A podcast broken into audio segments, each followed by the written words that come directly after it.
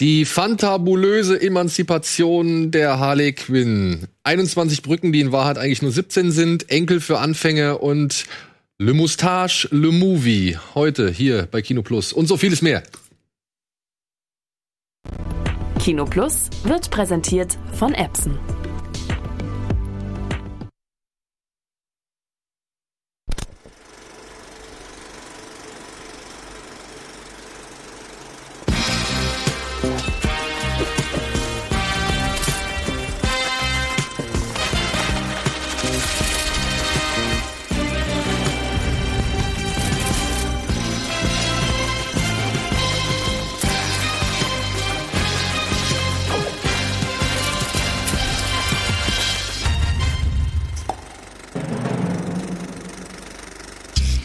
Einen wunderschönen und wundervollen guten Tag. Herzlich willkommen zu Kino Plus. Heute mit Antje, mit Simon, mit Tino mal wieder und mit mir. Und ja, habt ihr irgendwas gesehen, was irgendwie nicht heute in der Sendung vielleicht als Film auftauchen könnte? Simon? Es ist kein richtiger Film, aber ich wollte mir nur unbedingt angucken. What did Jack do?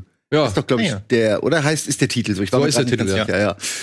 Äh, ein Film über David Lynch und einen Affen, äh, der wohl schon also ziemlich lange so in der Planung war. Ich meine, er ist jetzt auch storytechnisch nicht so komplex und der auch eigentlich kein richtiger Film ist, weil er ja nur 20 Minuten geht. Was mich überrascht hat, ich dachte, okay, ich setze mich jetzt hin und guck mir diese beiden im Zwiegespräch einfach mal an, weil er sitzt da wirklich mit dem Affen und als äh, also er spielt ein, ich nehme an, es soll ein Cop sein, irgendein Detective und er interviewt diesen Affen.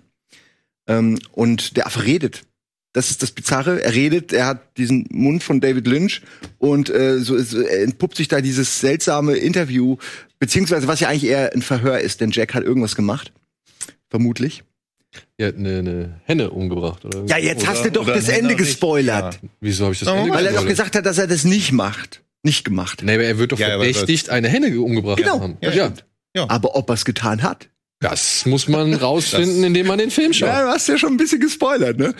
Nein, ist alles gut. Ich weiß, also ich, ich, ich, finde man Du hast gerade gesagt, er hat sie umgebracht, deswegen Nein, musste ich lachen. er wird verdächtigt, eine Henne umgebracht zu haben. Das war Ich, ich, ey, cool. Ich dachte, du hättest es anders gesagt. Ist doch egal. Ich spoilere doch normalerweise. Aber bei 20 Minuten, also der Film ist, äh, ich, mein, Ich weiß glaube, es ich geht auch nicht wirklich darum, Nee, um Nein. die kriminalistische äh, Ermittlungsleistung. Muss ich aber, das stimmt. Ich muss aber sagen, dass ich, äh, dass ich schon irgendwie gehofft habe, dass das äh, in so eine Richtung geht, dass da, dass er sich dann in Widersprüche verwickelt. Aber es wird sehr schnell alles abgehandelt. Insofern ist es einfach eine nette Idee, die ich interessant fand. Ich bin aber auch kein David Lynch Fan.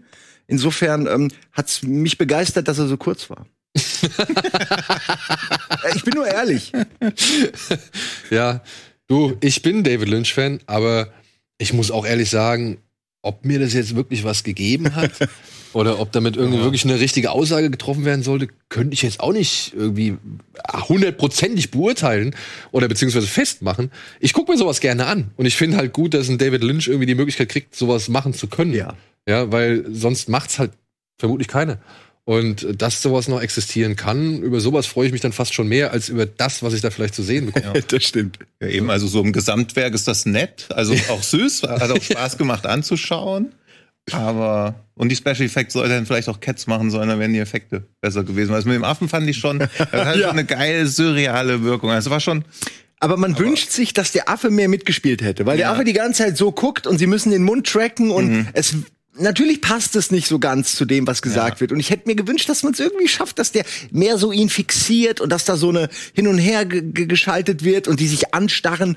Aber der Affe will einfach nicht. Mhm. Kein Oscar für ihn. Aber ich glaube auch, dass äh, Lynch da gar nicht so der Typ für wäre, um wirklich genau mit solchen Spirenzien und Spielereien rumzuarbeiten. ja, das ist halt so ein im positiv formuliertesten Sinne eitles Ding. Also ich meine, er spielt halt selber, er hat Bock drauf gehabt, also macht das und er dass er das machen darf, dass das veröffentlicht wird und dass es Leute wie uns gibt, die das offensichtlich angucken, beweist ja schon, dass das völlig okay ist, dass es existiert. Und Aber wenn es jetzt einfach random veröffentlicht worden wäre, würde man halt auch denken, okay, was war das jetzt? Ja, aber es, wie gesagt, das Feeling ist, ist interessant, Ja. ist nicht schlecht. Und ähm, äh, David Lynch ist ein unglaublich gut aussehender Typ. Das merkt man dann immer Ja. wieder, wenn man den mal sieht. Der sieht so gut aus. Ich möchte genauso aussehen wie der, wenn ich so alt bin. Äh, ohne Scheiß. Aber So muss man altern. Mit Style, wirklich. Ja. Aber die Haarfrisur ist doch schon jetzt nicht so. Ne, also den Haaransatz und so, wenn ich den behalte, kann ich das vielleicht hinkriegen. Aber der hat auch diese unfassbare Aber die Welle. Frise Das von ihm ist immer wieder Wie so groß. eine Betonfriese, die aber Ja. trotzdem fluffig aussieht. Das, ist, das kriegst du nicht einfach so hin. Da musst du Affen für töten. Vielleicht macht mit, er mit sein- Affenöl einreiben. Und seinen eigenen Kaffee reinreiben. Ja, das war der einzige, ne? Okay, sonst irgendjemand? Ja, ich habe Doch immer was gesehen. Ja, ich Ja. habe der Sexpakt noch mal gesehen, den ich ja vor einer Weile tatsächlich auch erst hier empfohlen hatte, weil der gerade gestreamt wird oder seit kurzem bei Amazon Prime. Und die Auswahl auf den Film lief in etwa so ab: Wollen wir was Lustiges gucken? Ja. Und das auf der auf dem direkt auf der ersten Seite von Amazon war der und das war die allererste Wahl. Und das sind halt diese, wenn man sich irgendwie nicht so richtig gut fühlt und so merkt, man ist am Rumkränkeln, dann kann man sich sowas mal geben. Das ist ja einer von den auf der einen Seite doch eher derben, aber auf der anderen Seite dann doch ziemlich liebenswerten Komödien. Ja, oder die- auch Handsam, ne? Also Ja, die keinen- ja auch nicht. die keinen allzu bleibenden Eindruck hinterlassen, aber bei die man doch durchaus ein, zweimal mehr gucken kann tatsächlich. Also Ich mag den nach wie vor. Ich habe den ja auch empfohlen vor der Weile. Also von daher, man kann ja auch mal selber das gucken, was man empfiehlt. So. Ja. Ich habe, weil ich mir fast dachte, dass wir drüber sprechen werden, über die Neuverfilmung oder die nächste Fortsetzung Fatal Frame geguckt. Weil das wurde ja schon mal verfilmt, Aber das- 2014, aber es ist eher die Buchverfilmung. Also Ja. und die Bücher basieren, also das Videospiel basiert wohl auch auf den Büchern, würde ich grad annehmen. ja. Ist, ist, also ich ist habe mich dieselbe Welt wie die Videospiele. Ja, pass auf, ist eine ich meine. Universum. Also Ähm, eine Kamera halt. Das ist, glaube ich, so das verbindende Element. Es wird später, wir hatten es als News rausgesucht, aber vielleicht können wir das dann halt auch irgendwie schon mal vorwegnehmen. Äh, Christoph Gans, der Regisseur von Silent Hill Und zum groß Beispiel. oder gar Ja. nicht. Entschuldigung. ja, komm. Ja, wir haben Gans was Neues. Ach ja. Aber der hat auf jeden Fall jetzt angekündigt, dass er gerade bei zwei Projekten am Laufen hat. Einmal halt einen Film zu Project Zero oder halt Fatal Frame und eben einen neuen Silent Hill Film. Da freue ich mich drauf. Ja. Kommt nicht auch ein neuer Grudge? Der lief schon. Der Der lief schon. Da wollen wir aber auch crap. nicht drüber reden. Deswegen, okay, gut zu wissen. Kann ich abhaken. ja, ja. Ja, den, den, der wird früher, äh, ich, ich sag mal eher früher als später auch auf den äh, Streamingdiensten vorhanden sein und da kann man sich den weggucken. Hm. Kein Problem. Ja, aber Fatal Frame finde ich die beste Horrorfilm-Spielerei. Horror. Äh, ja, Reihe. aber es ist halt immer interessant, wie man, Ja. wenn man es nur aus dem Videospiel kennt, sich dann zu überlegen, wie das als Film umgesetzt wird. Ich meine, wahrscheinlich nehmen sie wirklich nur die Grundidee und machen dann was ganz eigenes. also draus. dieser Fatal Kann man Frame ja machen. Also jetzt pass auf, ich hoffe, es ist kein Spoiler, aber du hast wahrscheinlich keine Ahnung, Nee. äh, was Fatal Frame ist. Da geht's darum, dass man mit so einer Art speziellem Fotoapparat Geister wegblitzt. Kann, ich, kann man das so ja, so zusammenfassen? Bannen, ja. Ja, es Ja. klingt wirklich blöd, wenn es, man klingt, sagt, es klingt blöd. Es ist ein Horrorspiel. Du, du bist dann in der Kamera und plötzlich ist ein Geist. Ah, So, ja, und du hast halt, Idee. also das Spiel ist deshalb geil, weil du keine Waffen hast, sondern musst quasi die Geister, je näher du sie an, die, an dich rankommen lässt, also je gefährlicher die Situation wird, desto höher ist auch die Wahrscheinlichkeit, dass du sie bannen kannst. Und daraus bezieht halt seine Spannung. Und halt durch dieses plötzliche Auftauchen in der Linse im Film. Klingt ein bisschen nach Jumpscare the Movie, Ja. was dann kommen könnte. Ja. Ja, also er möchte es halt gerne in Japan filmen und möchte es auch gerne in japanischen Spukhaus oder Setting irgendwie stattfinden Mhm. lassen, so, damit es halt auch seinen Flair behält. Was, wie er es umsetzt und was am Ende daraus wird, wissen wir natürlich nicht. Ne? Also den, den ich jetzt aus 2014 von Mari Asato, ich glaube Mari Asato, auch vierte oder fünfte Teil von der The Crutch-Reihe in Japan gemacht, auch einen sehr guten Film, der Bi-Location heißt, wo es darum geht, dass nicht eine Person Doppelgänger hat, sondern mehrere Leute Doppelgänger haben und die in so einer Verhörsituation bei der Polizei sind und ich weiß, ob der Doppelgänger gerade da ist oder die richtige Person, also ein ganz gutes so Horror-Verwirrspiel. Klingt wie und- Identity. Ja, ein bisschen, ja. und ja, und der Fatal Frame, der spielt halt im Mädcheninternat und da sterben dann immer mal Schülerinnen und die beste Sängerin der Schule hat wohl damit was zu tun, die ist aber in einem Raum eingesperrt, den niemand aufmachen kann und dann taucht noch diese Kamera auf.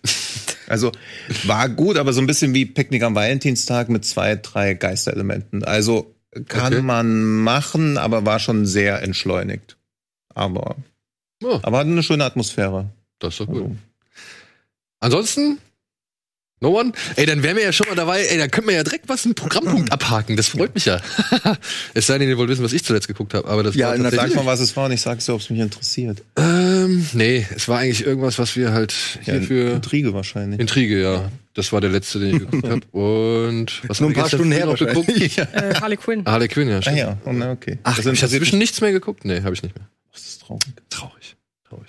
Ja, dann könnten wir aber direkt Darf ich kurz was sagen? Weil wir haben ja, bei der Binge kommt ja erst in einer Weile.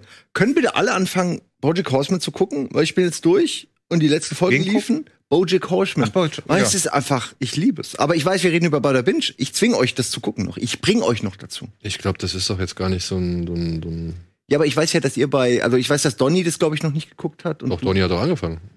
Hat er wirklich? Ich meine schon. Ja, dann bin ich mal gespannt, ob er, ob er es weitergeguckt hat jetzt, wenn wir nach der Sommerpause uns oder Winterpause uns wieder treffen.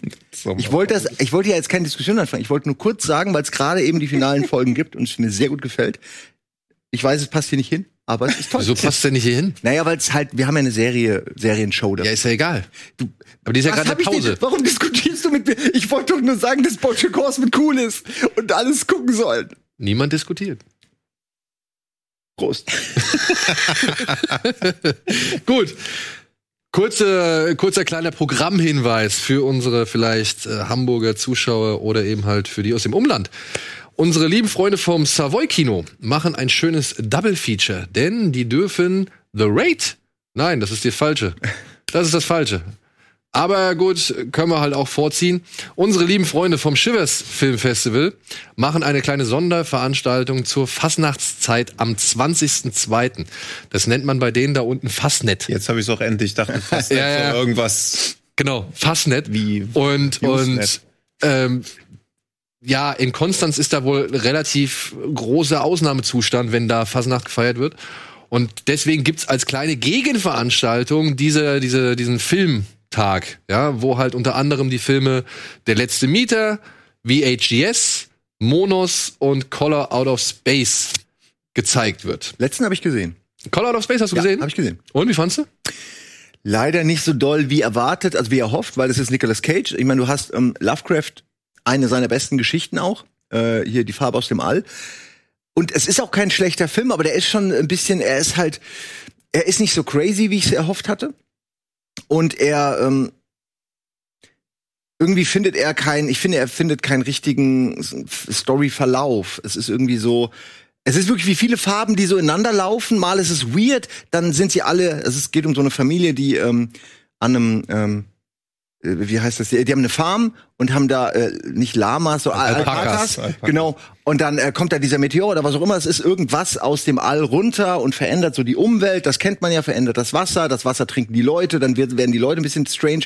Aber dann hat's, äh, der Film kann sich nicht richtig entscheiden, ob er so voll frontal strange werden soll oder eine Geschichte erzählen will oder einfach nur Nicolas Cage, wie er ein bisschen wahnsinnig ist. Und das, das springt so hin und her und man kriegt ein bisschen was von dem, was man erwartet, aber irgendwie am Ende ist man unbefriedigt. Also ich war so, ja, ich würde ihn nicht noch mal gucken, aber wer Nicolas Cage-Fan oder Lovecraft-Fan ist, der kann sich den schon angucken, aber irgendwie, de- den hätte es auch nicht geben müssen. Also irgendwie, na, es ist ja leider so. Ich meine, Lovecraft ist ein bisschen Hit and Miss und in dem Fall ähm, braucht man nicht.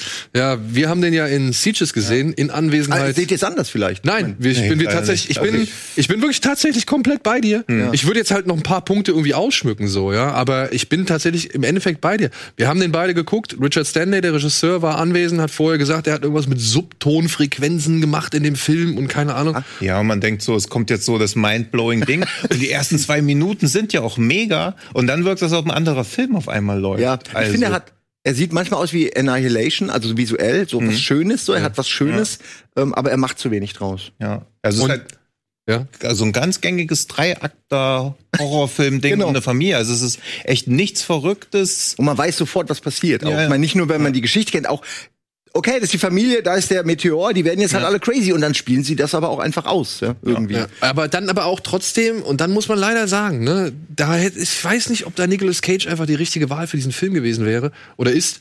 Denn, jetzt mal ehrlich, da gibt's diesen einen Moment, ich möchte nicht vorwegnehmen, aber wenn ich jetzt sage, der hat so ein bisschen so ein The Thing-Vibe, ja, wenn du, wenn du verstehst, Ja, was ich meine. ja, ja, ich weiß genau. Und, und, und dann denkst du dir so, oh, ist eigentlich mies, ist echt mies, es sieht sogar echt geil eklig aus.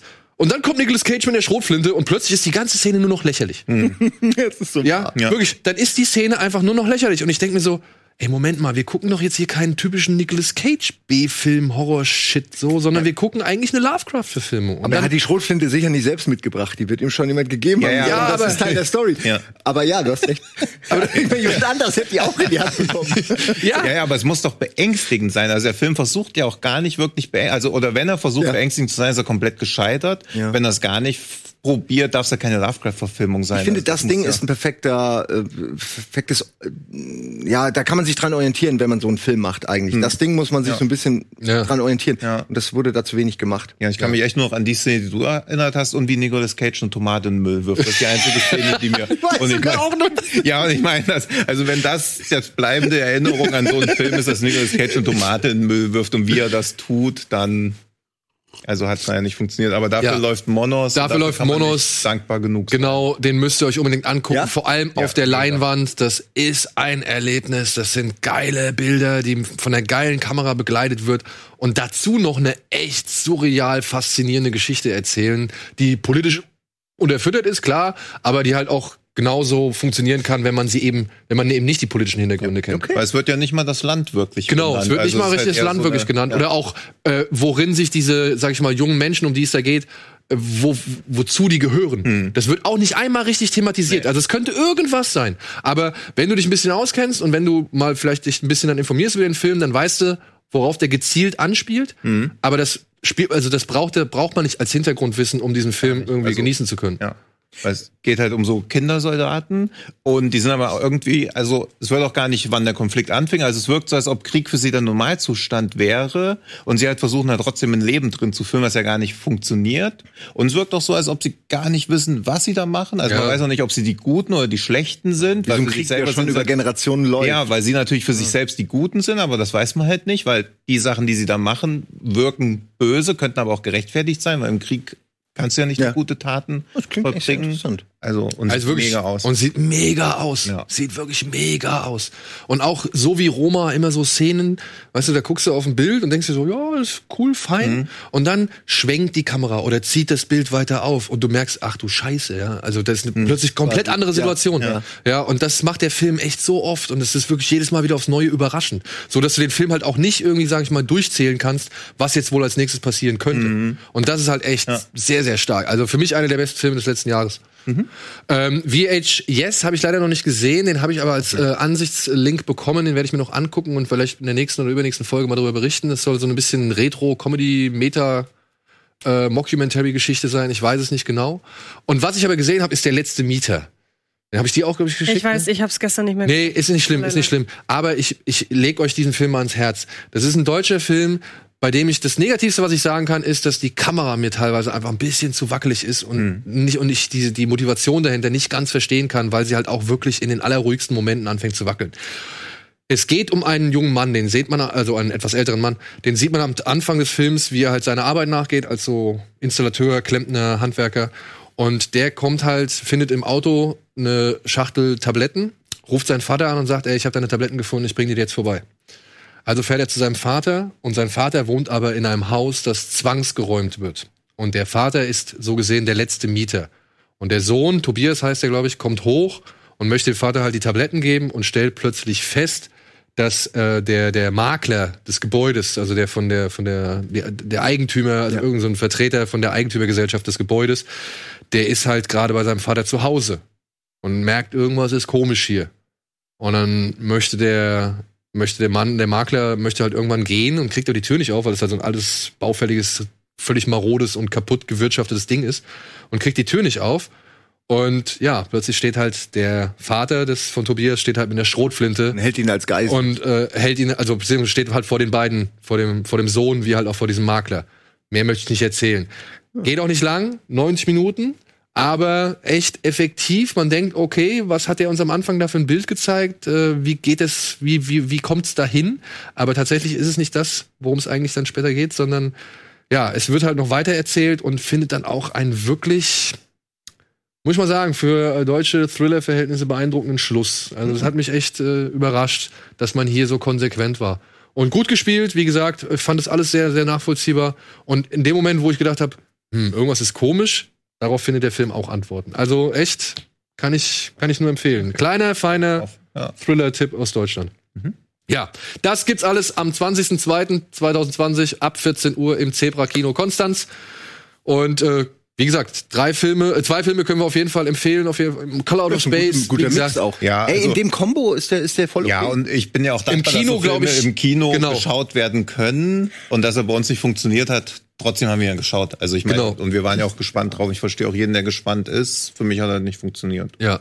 Und dann gibt's noch eine kleine Empfehlung für unsere Hamburger Freunde. Ähm, unsere Kollegen vom Savoy Kino machen am, ich hoffe, es ist der 14., wenn ich nicht richtig erinnere, es ist der 14.2., am Valentinstag ein wunderschönes Double Feature, denn dort zeigen sie The, The Raid Teil 1 und Teil 2 direkt hintereinander. Und ich glaube, wir haben es auch mal so ins Auge gefasst, ne, bei der ein oder War es nicht anderen. Der 18. Ah, ich muss es jetzt noch mal gucken, verdammt. Also ich, Ah, Also es Also ich fiel glaub, auf jeden Fall bei unserem Gespräch auch nicht. Valentinstag tatsächlich als also ich meine auch. Datum. Ich meine auch. The das Raid. bringt mich dann aber in eine schwierige Situation, Nee. weil ich es meiner Freundin ja auch vorgeschlagen habe. Nein, du hast recht, du hast recht. Es ist der 18. Entschuldigung. Das würde ich doch nie am Valentinstag. Oder hätte ich ja meinen Tag auch gemacht. Es ist der 18. Februar, ich nehme es zurück, es tut mir leid. Am 18. Februar im Savoy Kino in Hamburg, The Raid 1 und 2. Ich schätze mal in der Originalfassung, was es umso besser macht. Ja. Und dementsprechend hoffe ich, dass wir den einen oder anderen von euch da draußen vielleicht sehen werden. Denn ich werde mir auf jeden Fall ein paar Ich Minuten. finde, The Raid 2 ist der beste Actionfilm, der jemals gedreht wurde. So. Also, Also die sind beide sehr gut. ja. Richtig gut. Aber Starship Troopers ist generell der beste Film, der je gedreht ist. Okay, gut. Okay, mit diesen beiden Da waren wir Thesen. zusammen im Kino. Yeah. Mit diesen beiden Thesen verabschieden wir uns kurz in die Werbung und melden uns gleich zurück mit den Kinostarts der Woche.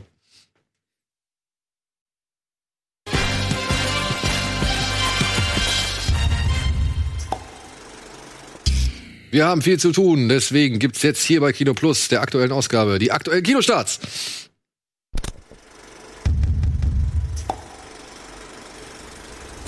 Oh, you're that psycho chick. I never call a woman. boss chick, yeah, I'm a boss lady. I be calling shots, I be getting money. Nothing can stop me now, I'm on top. I'm milking the cash cow. What you got?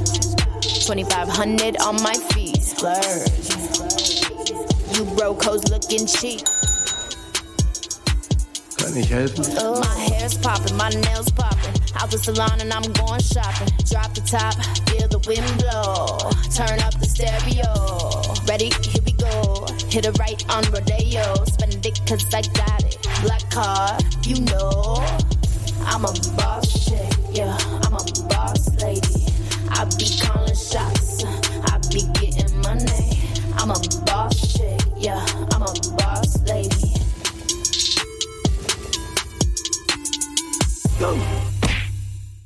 Teilweise, Ja? ja, äh, anders ist als der Film dann. Aber dazu jetzt. Dazu kommen wir, äh, ja genau, dazu kommen wir später. So, ähm, wir können ein, zwei Sachen schneller machen, denn über den einen haben wir schon gesprochen und der andere startet nur limitiert. Nee, über den haben wir auch schon gesprochen. Heute startet limitiert dieser russische Film, den wir schon mal als Trailer gezeigt haben, Koma. Da geht es um einen jungen Mann, der in eine, ja, in eine Welt gerät, die eben keinen physikalischen Gesetzen gehört, äh, gehorcht, Entschuldigung. Da werden einfach, ja, Sachen zusammengesetzt und er stellt halt fest, dass das eine Welt ist, die aus mehreren oder durch mehrere Koma-Patienten erzeugt wird. Und weil er glaubt, sich ebenfalls im Koma zu befinden, versucht er jetzt nun aus dieser Welt rauszukommen. Und gleichzeitig muss er mit ein paar Rebellen gegen finstere Mächte kämpfen. Irgendwas in der Richtung habe ich äh, in dieser, also so habe ich es verstanden und beziehungsweise sowas habe ich gelesen. Ist ein russischer Film und äh, ja, ich muss sagen, da sind wir wieder bei dem, was wir eben schon mal kurz mit äh, Fast and Furious hier angerissen hatten. Das war während der Werbung, ne? Mhm. Äh, wir haben uns eben gerade so ein bisschen über den, den, den, über das Überbordende, was die Fast and Furious Filme inzwischen auszeichnet, äh, unterhalten und dabei fest, und da hat der Tino gesagt, dass er halt auch genauso diese chinesischen und asiatischen, indischen, übertriebenen, sehr CGI-lastigen äh, Blockbuster gerne guckt. Und ich glaube, wenn man irgendwie Fan von sowas ist, guckt man sich auch sowas nochmal gerne an. Also ich gucke mir gerade in letzter Zeit über Amazon sehr viele von diesen russischen Actionfilmen an. Die sind auf jeden Fall experimenteller als vieles andere und irgendwie visuell Ja, die haben- auch immer fordernd. Genau, die haben halt auch Lust, irgendwie, sag ich mal, viele Ja. Sachen auszuprobieren. Ich habe hier zum Beispiel so einen, so einen Film Schlacht um Sibirien mir angeguckt und ich habe jetzt noch einen auf der Watchlist, äh, kann ich gleich noch mal raussuchen. Äh, da, die sind, da gucke ich mir immer die Trailer an und denke mir, ja cool, gucke ich einfach mal rein, ja, weil die die Türkisches Gambit war auch so ein Film, den wir auf Amazon gesehen haben, der war auch cool. Ich meine, hier ist im Trailer wirklich jede einzelne Szene irgendwie cool Ja. und visuell äh, interessant. Ob das dann als Film funktioniert, weiß ich jetzt auch nicht, aber da guckt man doch wenigstens, da, dafür geht man doch ins Kino eigentlich dann. Ja, eben. Also ich will ja lieber sowas, wenn da so Logiklöcher drin sind, nehme ich das ja eher hin, als sowas wie, wir kommen ja dann noch auf 21 Bridges zu sprechen, als sowas zum Beispiel. Ja. Der Ja. vielleicht der besserere Film ist, aber das finde ich ja tausendmal unterhaltsamer. Auf jeden. Also. Ja. Ja, wie gesagt, läuft nur limitiert, kommt demnächst aber auch schon auf DVD und Blu-ray über, über Kate Light, wenn ich das richtig in Erinnerung habe. Und spätestens da werde ich mir auf jeden Fall angucken. Ja.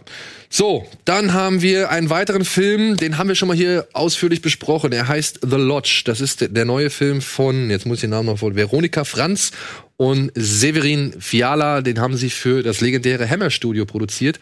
Mit ein paar bekannten Leuten, unter anderem Riley Keough, äh, Richard, wie heißt der, Armitage? Armitage. Armitage. Und der junge Mann, den wir auch aus Es kennen. es kennen, genau.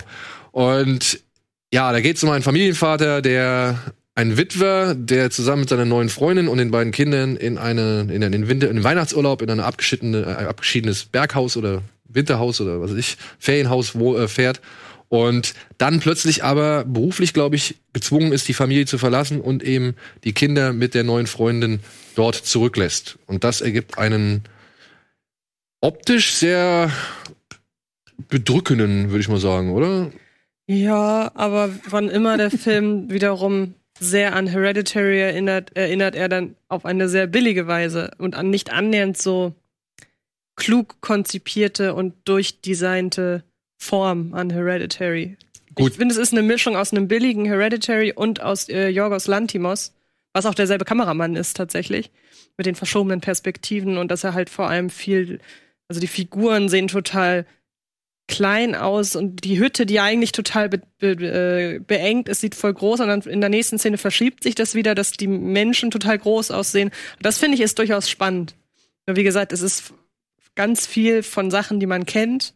Nichts eigenes so richtig. Was aber Ja. nicht, nicht ähm, dem entgegenspricht, dass der zwischendrin sehr atmosphärisch ist. Also das muss man ja schon Also ich fand auch, der hat zwischendurch hat er echt schon ein paar geile atmosphärische Bilder und Momente. Und die Kamera, muss ich sagen, hat mir auch gefallen. Ich fand auch Riley Keough gut. Mein Problem mit dem Film ist ein ganz anderes. Ich bin hier halt einfach, hier wird die Suspension of Disbelief, also ich werde hier einfach zu sehr, wird mir zu sehr abverlangt, das alles zu schlucken, was da passiert. Und das konnte ich bei diesem Film einfach nicht. Und, Und deswegen, auch von Anfang an bis zum Ende. Ja. Also man muss sich am Anfang da reindenken, dass man das irgendwie schluckt. Und dann muss man am Ende noch mal ganz viel schlucken. Und entweder man kriegt das hin oder wie zum Beispiel auch in meinem Fall, man denkt sich von Anfang an, Ja. ey, komm. Dann, Der Hereditary-Vergleich, der liegt natürlich nahe, weil halt auch gewisse Motive drin vorkommen. Aber das Problem ist halt, die sind zur gleichen Zeit entstanden irgendwie. ja, und, es wird ja sogar inhaltlich erklärt. Also es ist ja noch nicht mal Effekthascherei, weil man am Ende, man weiß, warum dieses Puppenhaus, um das es hier auch geht, warum das drin ist. Also es ist jetzt nicht einfach nur drin, weil vielleicht vorher Hereditary geguckt wurde, erst Ja. recht, wenn sie zum selben Zeitpunkt entstanden sind.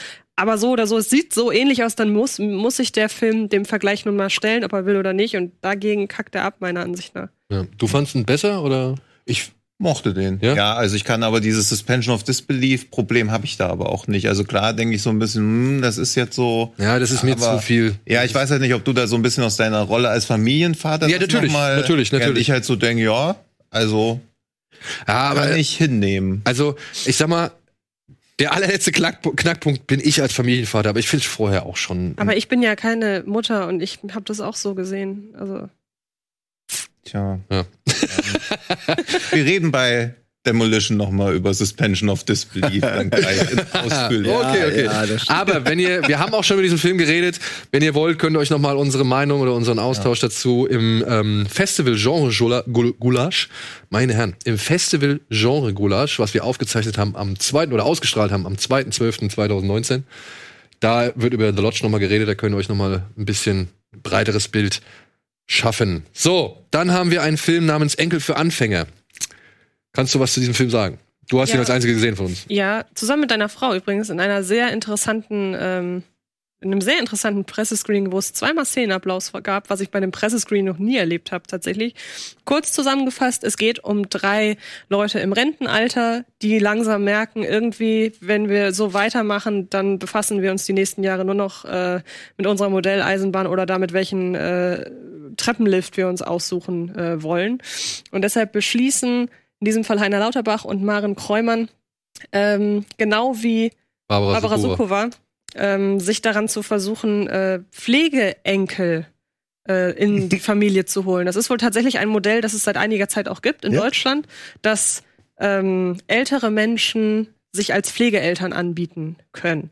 Und darüber ergibt sich dann eine so halb episodische, aber dann doch sehr eng äh, verbundene von den einzelnen Handlungssträngen klassische Familienkomödie, wo ich sagen muss, der Trailer wird, macht den Film lässt den Film sehr, sehr schlecht dastehen. Und das finde ich ist wohl auch dem geschuldet, dass man ein ganz spezielles Publikum mit dem Trailer abholen möchte, weil der ja nur auf Gags setzt. Wenn man auf den, wenn man den Trailer anguckt, denkt man, das ist eine Karlauer Nummernrevue so ein bisschen.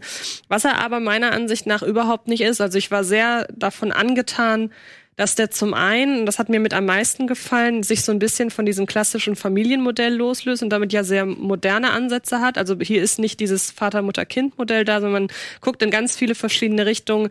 Patchwork ist ein Thema, ähm, alleinerziehend ist ein Thema und das ist schon mal das Erste, was, was mir echt gut gefallen hat. Ich finde die Gags zum Großteil ziemlich bissig. Also gibt einen Gag hier relativ am Anfang, wo, wo der, ich weiß gerade nicht, wie der Schauspieler heißt, aber wo ein kleiner Junge auf so einem Rasenmäherroboter sitzt und dann sagt er, pack da bitte mit der Hand nicht rein, sonst geht der Rasenmäherroboter äh, kaputt.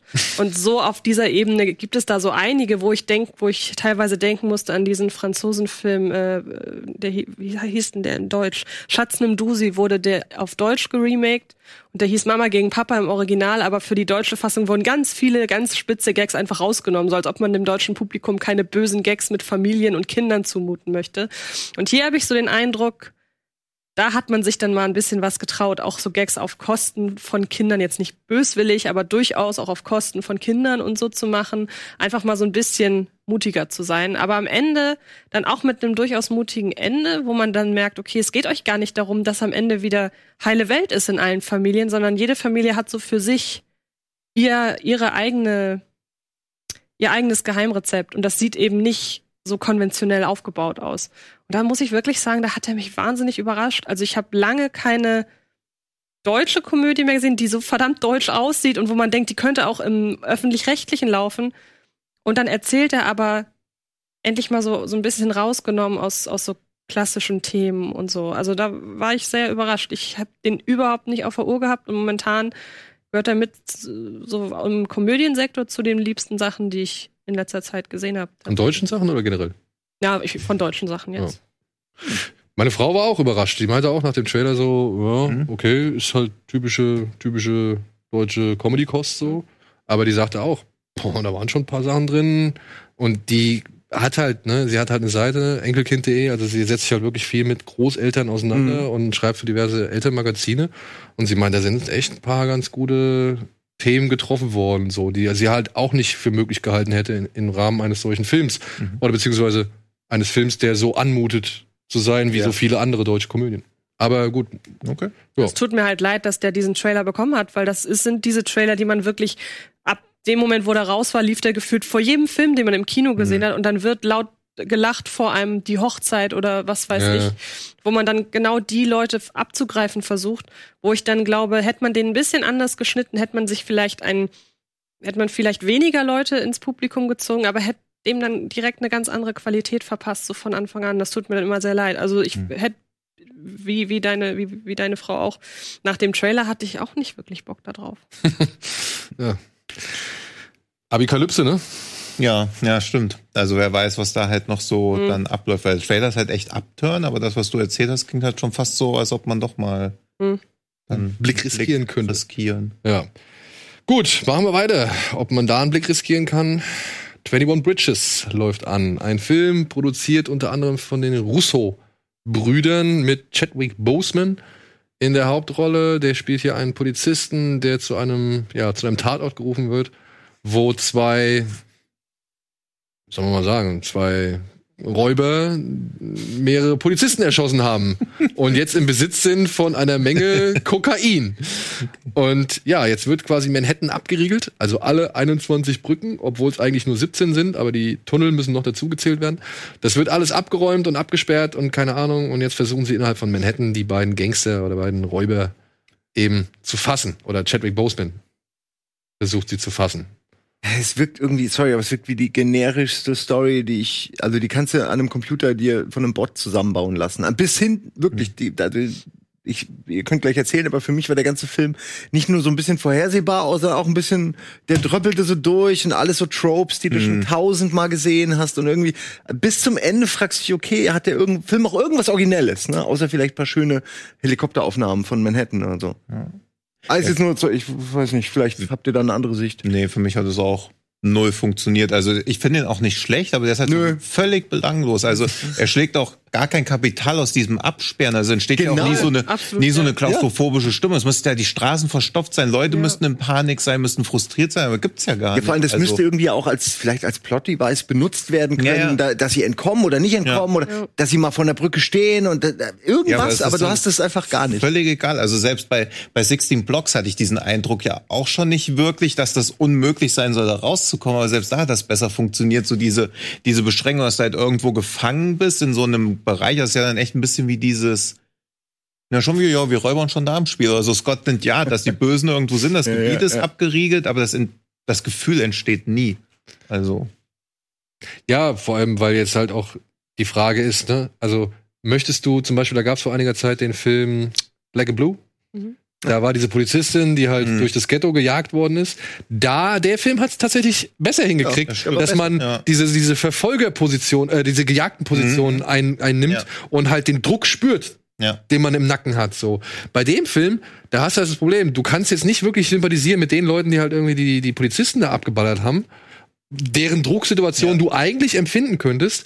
Aber mit Chadwick Boseman, der hat nicht so eine wirkliche Drucksituation und dem musst du aber die ganze Zeit folgen und der versucht einfach nur hin und her zu rennen. Ja, und, und- dann kommt aber hinzu, und das finde ich das große Problem bei dem Film, der Zuschauer ist meistens echt immer einen Schritt schneller und einen Schritt weiter voraus oder, oder denkt sich halt schon irgendwie tausend andere Sachen, die er sich dann irgendwie erst später fragt, so, ja. Und dann muss ich sagen, hm, da hast du als Film nicht wirklich viel Möglichkeiten, um deinen Zuschauer mitzureißen, so. Und ja. Ja. Und die, die nutzt er halt dann auch nicht, ja. Ich verstehe halt null, wo die Spannung, ja, was du schon sagst, wo die Spannung entstehen soll. Also, die Insel ist abgeriegelt, böse Leute sind auf der Insel und ganz viele Polizisten, die erwischen die halt irgendwann fertig. Also, wo soll die Spannung herkommen? anders- also, ja. wenn du auf der Seite von den Dieben wärst, die aber auch viel, am Anfang viel zu rigoros, also mit denen kannst du überhaupt nicht mit sympathisieren. Aber das sind ja die einzigen, die eine Motivation haben, die über Berufsausübung hinausgeht, die halt da entkommen müssen. Und dann wäre es auch spannend, wie schaffen sie das? Aber Es war ist auch, halt, die Rollen sind halt verkehrt einfach. mir war es am Anfang nicht ganz klar, wer eigentlich, jetzt sag ich mal, der Hauptcharakter ist, um, um, wer jetzt, um wen sich der Film dann wirklich dreht. Obwohl man natürlich nach dem Intro schon Ja, kann, ja. okay, wahrscheinlich um den Polizisten. Aber wie gesagt, das, das hat man am Anfang und dann denkt man, man weiß, was ist, und dann geht's erstmal um die Diebe und um die ganzen, den ganzen Kram, der da noch dranhängt. Und irgendwie war das für mich nicht, also, man will ja oft, dass sich irgendwas ändert, ne? Also, dass der Charakter irgendwie am anders, dass er irgendeine Wandlung durchgenommen hat. Ich, ich verstehe, welche das im Film sein soll. Ich finde die aber einfach nicht gut dargestellt oder auch nicht glaubwürdig und irgendwie, wie gesagt, halt zu generisch zu, schon tausendmal gesehen. Dabei mag ich ja auch so Echtzeit-Szenarien. Also, das ist Ja, ja, ne? so Echtzeit. also finde ich eigentlich ja immer super. Das, bietet, das drängt ja Spannung förmlich auf, wenn selbst Echtzeit langweilig ist. Also Ja, ich hatte echt das Gefühl, oder lange nicht mehr bei einem Film so das Gefühl, dass der vielleicht auch so seinen Testscreenings und vielleicht so nach, äh, nachträglichen Umschnitten und so weiter Mhm. zum Opfer gefallen sein könnte, weil man macht ja null irgendwas aus der Idee mit den äh, titelgebenden Tw 21 Bridges, Mhm. was ihr gerade schon Ja. gesagt habt. Wobei ja da, am Anfang, es wird ja wirklich erwähnt. Also es ist Ja, ja, ja. es soll ja, es soll den Plot ja vorantreiben, Mhm. aber dann wird es nie wieder aufgegriffen. Dann ähm, hat der Film zwei, drei Momente, wo ich gedacht habe, das ist doch jetzt eigentlich euer Ende. Ihr könnt mir doch nicht erzählen, dass ihr jetzt noch mal zehn Minuten hinten dran Der packt. will auch nie enden, ja. Genau. Der und, das Ende, das er dann wählt, ohne zu viel vorwegzunehmen, das aber an einem Ort stattfindet, der die eineinhalb Stunden vorher niemals irgendwie eine Rolle spielte, das fand ich, das wirkte null aus einem Guss. Ja. Das wirkte wie hinten dran geklatscht. Und dann die zwischendurch immer mal wieder äh, vermeintlichen Charakterwandlungen von der Hauptfigur, wo es auch immer, der auch immer ganz unterschiedliche ähm, Perspektiven auf seine Waffe und auf seinen Status als waffenbesitzender Cop hat. Das ändert sich ja auch gefühlt minütlich. Mal ist er der, der sofort zur Waffe greift, mal ist er der, der Hemmung hat. Also wo man auch den Eindruck hat, kennt ihr eure Figur eigentlich, über, der, über die ihr hier erzählt? Ich hatte so das Gefühl, der Film ist durch die, die, Testscreenings gefallen. Dann haben sie ihm na, nachträglich noch einiges verändert, haben im Zuge dessen aber vergessen, dass sie ursprünglich ja irgendwann mal das mit den Brücken angepackt haben. Und jetzt ist das nichts Halbes und nichts Ganzes wirklich ähm, unfassbar öde. Und ich weiß noch, vor einem halben Jahr oder so war das ein Film, den ich genannt habe, auf den ich mich 2019 noch freue.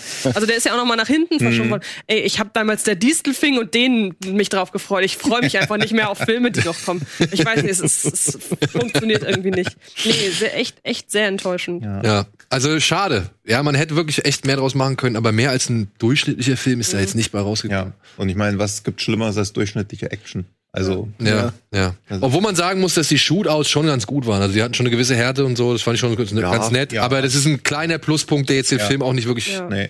über seine Grenze heben kann. Fand ich diesen Black and Blue wirklich deutlich besser. Ich auch. Und der war Den ähnlich konzeptioniert. Und er war halt auch ähnlich pathetisch an manchen Stellen. Also ja, der, Ja, und bei dem hat man vorher auch mehr Bedenken gehabt, dass der nicht gut wird. Ja, Während ich bei 21 Bridges ja am Anfang dachte, okay, das, das ist halt natürlich so ein Reißbrettplot. 21 Brücken sind dicht, 1000 Polizisten, zwei Gangster. Also was kann da schiefgehen? Also das Eigentlich ja nix, Als ne? Actionfilm Ja. hinhauen. Eigentlich nix. Es könnte die Grundlage für richtig viel Action sein und Ja. richtig viel, weiß ich nicht, Blechkarambolage. Ja, ja, weil sowas wie 16 Blocks mag ich ja auch. Ja, also, ist auch. Finde ich gut. Aber der war dann sehr dran, nah dran an solchen Filmen wie Sleepless zum Beispiel. Ja. Ja, ja, ja. ja, ja. Jamie Foxx war der ja, ja. glaube ich. Von unserem äh, geschätzten Kollegen Baran Bo Oda, Oda, ja, genau. der Dark inszeniert hat. Ach ja. Ja, aber dann ist ja dann schon mal auch wieder nett, dass man dann zum Beispiel Filme, von denen man eher denkt, ey, das ist eigentlich nicht für mich gedacht, wie kann das funktionieren, dass die tatsächlich dann doch ganz spannend sind. Denn heute läuft nämlich noch Intrige an, der neue Film von Roman Polanski. Und da jetzt so gesehen um den ersten Whistleblower der Geschichte, oder? Kann man so sagen? Es spielt im Jahr 1895 beginnt glaube ich, ne? 95 beginnt es. Dort wird ein Offizier der französischen Armee, ein, und da muss, das muss man dazu sagen, ein jüdischer äh, Offizier der Armee wird als ja, Verräter und, und äh, weiß nicht, als, als Deserteur, naja, doch, als Verbrecher gebrandmarkt und er wird öffentlich degradiert und was weiß ich und wird dann noch zur Strafe auf die Teufelsinsel geschickt, in die absolute Isolation. Und ja, äh, damit beginnt dieser Film und es geht weiter, dass äh, Jean Dujardin hier einen Offizier spielt namens tatsächlich Picard. Ah, ja. ja. Der heißt tatsächlich Picard. Und der wird befördert zum Chef oder zu, zum Ober, zu einem Abteilungsleiter des Nachrichtendienstes. Und der findet tatsächlich heraus, oder der, der, ja, im Laufe seiner Arbeit findet er interessante Sachen eben nochmal zu diesem Fall raus, über diesen jüdischen Offizier, der angeblich Staatsgeheimnisse verraten hat. Und er war halt tatsächlich als Beobachter an diesem Prozess beteiligt, hat sich aber nicht irgendwie einmischen wollen. Und ja, es entsteht ein, eine, sag ich mal, politische Dimension, die man nicht für möglich geglaubt hat. Und ein, ein Film, von dem ich tatsächlich, den hab, ich hab, wir haben den als Screener bekommen. Ich habe es jetzt leider nur geschafft, so die ersten 80 Minuten von, glaube ich, 130 130, zu ja. gucken.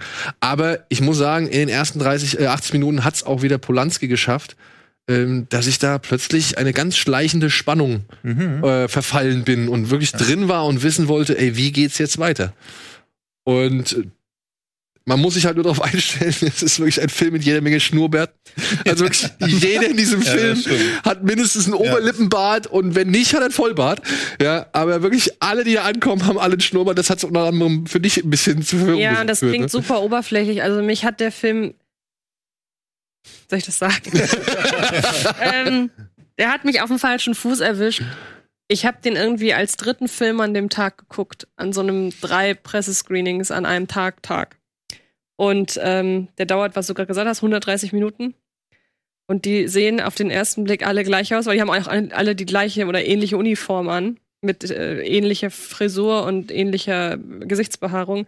Dann war das, ist französisch gewesen, ne? Ja. Dann französisch mit deutschem Untertitel und es ist 130 Minuten Dialog in einer Geschwindigkeit mit ähm, Dingen, die da gesagt werden, wo man dann teilweise auch mit dem Lesen nicht hinterherkommt, dass ich irgendwann, irgendwann ist es wie so ein Rausch an mir vorbei. Und ich immer wieder, wenn ich was aufgegriffen habe, dachte ich, ey, das ist, glaube ich, ein richtig guter Film, aber er kriegt mich gerade nicht. Ich muss mir den wirklich noch mal in aller Ruhe. Und ähm, unter Konzentration, wirklich hoher Konzentration anschauen. Weil was du gerade sagst, der kriegt einen am Anfang sehr schnell und der hat, der hat ein Mördertempo. Was in den 130 Minuten alles Ja. passiert, ist der Hammer. Also da können sich andere, kann sich ein Fast and Furious mit zweieinhalb Stunden, kann sich da echt was von abgucken, so. Ähm, aber mich hat er, mich hat er an dem Tag einfach nicht Ja. gekriegt. Ich muss mir den noch mal angucken. Du, wie gesagt, wir haben Screener und äh, können Ja. wir angucken. Aber ich muss halt sagen, ich fand's, ich fand's echt im Laufe dieser Zeit, die ich geguckt habe, fand ich es echt immer interessanter. Ich wollte immer mehr wissen und und auch wie Jean Dujardin.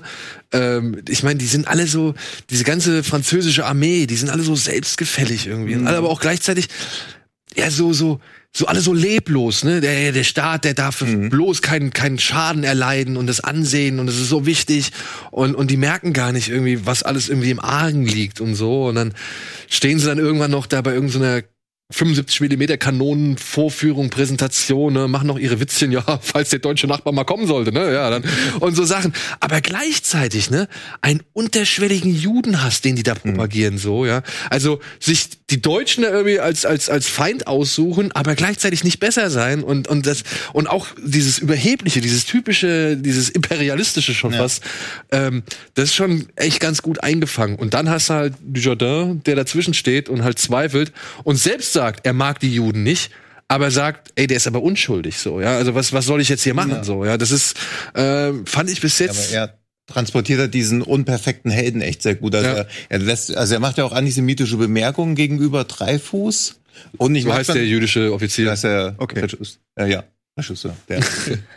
und und ich mag auch die Anfangssequenz schon wo er quasi seine gesamte Orden weggenommen bekommt und er dann auch einfach das zeigt so gut irgendwie diese Unmenschlichkeit vom Militär also er sagte nicht so ich werde hier zu Unrecht verurteilt sondern er sagt so Mann degradiert einen Unschuldigen also er sieht sich gar nicht mehr selber als Person und auch das was ihm da geschieht auch nur als so eine als so eine Organisation also es ist so komplett Ja. unpersönlich am Anfang das mag ich echt sehr sehr gerne Aber das ist ja mehr oder weniger der Zweck des Ach so. Militärs. ja, ja, und es wird Ja, dann dieser Antisemitismus, der das halt alles so antreibt. Also er hat quasi schon verloren, weil er Jude ist. Da ist halt quasi jeder Vorwurf dann erstmal recht, der dann dazu kommt. Dann werden ja auch so Gegenbeweise präsentiert, aber die werden einfach weggewischt, weil der Jude war es.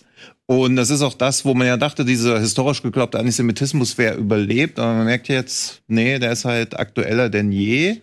Und für Frankreich ist diese Geschichte ja auch extrem spannend. Ja, er vor erzählt allem- gleich zwei, drei Anekdoten, die sind nämlich echt gut. Ja, die Geschichte, also wir können es ja mal, ja, eigentlich müssen wir gleich nicht mal. Ja, ja, deswegen. Das Ding ist, der, der, die Geschichte wurde tatsächlich schon mehrfach verfilmt. Es gibt, glaube ich, ungefähr neun Filme oder so. Der Film, den jetzt hier Roman Polanski, der Regisseur, ähm, sag ich mal, anhand einer Vorlage inszeniert hat, die Vorlage stammt von Thomas Harris. Mhm. Das ist der, wenn ich das richtig auf die Reihe kriege, der Autor von. Oder also mit dem auch Ghostwriter gemacht. Genau, aber ist das nicht auch der, der Schweigende Lämmer? Ja. Genau, ne? Mhm. Ja, genau. Das ist der Autor von Das Schweigende Lämmer. Und der hat halt diesen, diesen Fall, das ist ein ganz berühmter Fall in der, in der französischen Armee so gesehen, äh, den hat er halt auch mal irgendwann als Roman versucht zu verfassen und das, diesen Roman hat jetzt äh, Polanski adaptiert. Und ja, Ja, wie die- Tino schon ich- gesagt hat, er sagt, Ich erzähle, soll ich sie nach der Werbung oder ist das ja egal? komm, erzähl sie nach der Werbung. Ja. Ja, erzähl sie nach der Werbung. Wir gehen einmal kurz in die Werbung und dann gibt's noch ein paar schöne Anekdoten. Ist auch ein schöner Cliffhanger.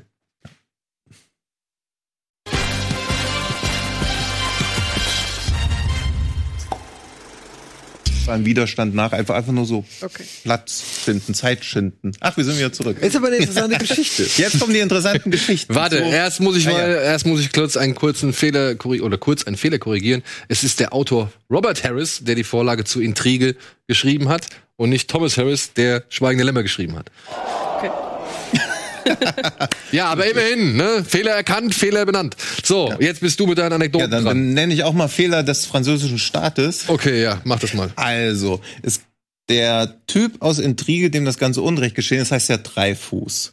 Es gibt einen Schauspieler, der Richard Dreifuß heißt, Jetzt der natürlich aufgrund des Namens immer schon mit dieser ganzen Dreifuß-Affäre beschäftigt war sein ganzes Leben lang. Deswegen wollte er unbedingt einen Film über dieses Dreifuß machen. Hat aber nicht Dreifuß gespielt, sondern den Picard und hat gedacht, er braucht einen Regisseur, der halt richtig krass ist und auch so mal diesen Antisemitismus nicht einfach so beiseite kehrt, hat dann Ken Russell als Regisseur engagiert. Ken Russell kennt man wahrscheinlich gar nicht mehr so, oder?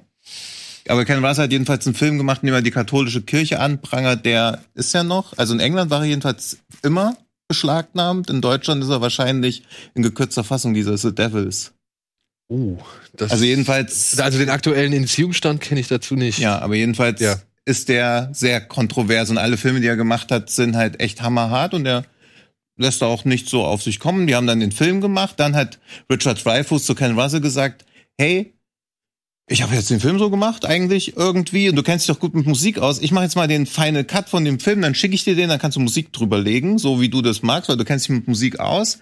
Dann hat Ken Russell in seiner Biografie gesagt, das ist ungefähr so, als ob dich einer fragt, deine Schwester festzuhalten, mit Parfüm zu besprühen, wenn sie jemand anders vergewaltigt. Dann haben die sich zerstritten gehabt. Also Ken Russell und Richard Dreyfuss. Ja. Ja? Und Ken Russell hat trotzdem seinen Namen drin gelassen. Aber jedenfalls, das ist so die andere Verfilmung von der Geschichte, die aber größtenteils auf der Teufelsinsel spielt. Und jetzt kommt noch die Teufelsinsel, die natürlich auch bei Pavillon eine Rolle spielt. Und die muss wohl, das muss wohl alles so umstritten gewesen sein, was auf dieser Teufelsinsel passiert, dass der französische Staat früher immer Filme hat beschlagnahmen lassen, beziehungsweise gar nicht in den Kinos gezeigt haben. Es gibt nicht einen Film mit Boris Karloff, das war irgendwie sein fünfter Film, der mit Warner Bros. in so einem Deal machen musste. Und weil Horrorfilme nicht mehr gut liefen, ist das auch einer der wenigen Filme, in dem Boris Karloff, der also bei Die Mumie, in den klassischen Universal-Filmen Die Mumie gespielt hat und auch Frankensteins Monster, der hat da die Hauptrolle gespielt, aber der Film kam halt in England und in äh, Frankreich nicht ins Kino, weil der französische Staat gesagt hat, wir wollen nicht, dass ihr diese ganzen Sachen auf der Teufels'insel zeigt. Dann hat Warner ich einfach das recht angeknickt. sehen. Ja. Jetzt möchte ich sehen, setze mir jetzt direkt auf die Watchlist. Ja, passiert. der heißt Devil's Island. Aber es ist nicht der Devil's Island aus 1929, sondern der aus 1939. Oh mein Ich habe Gott. meine Hausaufgaben Okay. gemacht. Ich habe das Gefühl, als hätte ich gerade sechs Filme auf einmal. Ja, ich habe auch das Gefühl, ich hätte jetzt sechs. Und diese ganze Dreyfus-Affäre ist halt für Frankreich so bedeutend, dass dieser Georges Méliès, der 1902 quasi den ersten Science-Fiction-Film überhaupt gemacht hat mit A Trip to the Moon, 1899 schon eine Doku darüber gedreht hat. Aber ist das nicht ironisch, dass sie versucht haben, damals äh, Schaden abzuwenden und das erst äh, so, da- das Ganze erst schlimmer gemacht Ja, hat, ja. dass man jetzt immer noch 100 Jahre später diese Geschichte neunmal verfilmt, dass man die immer wieder rausholt, wegen einer Person. Das zeigt eigentlich, wie dumm die Entscheidung am Anfang an schon Ja, ja, klar, aber Äh, und wie dumm äh, noch- Patriotismus ja. auch generell ist, sage ich mal. Wie heißt der Idee. Film von Ken Russell?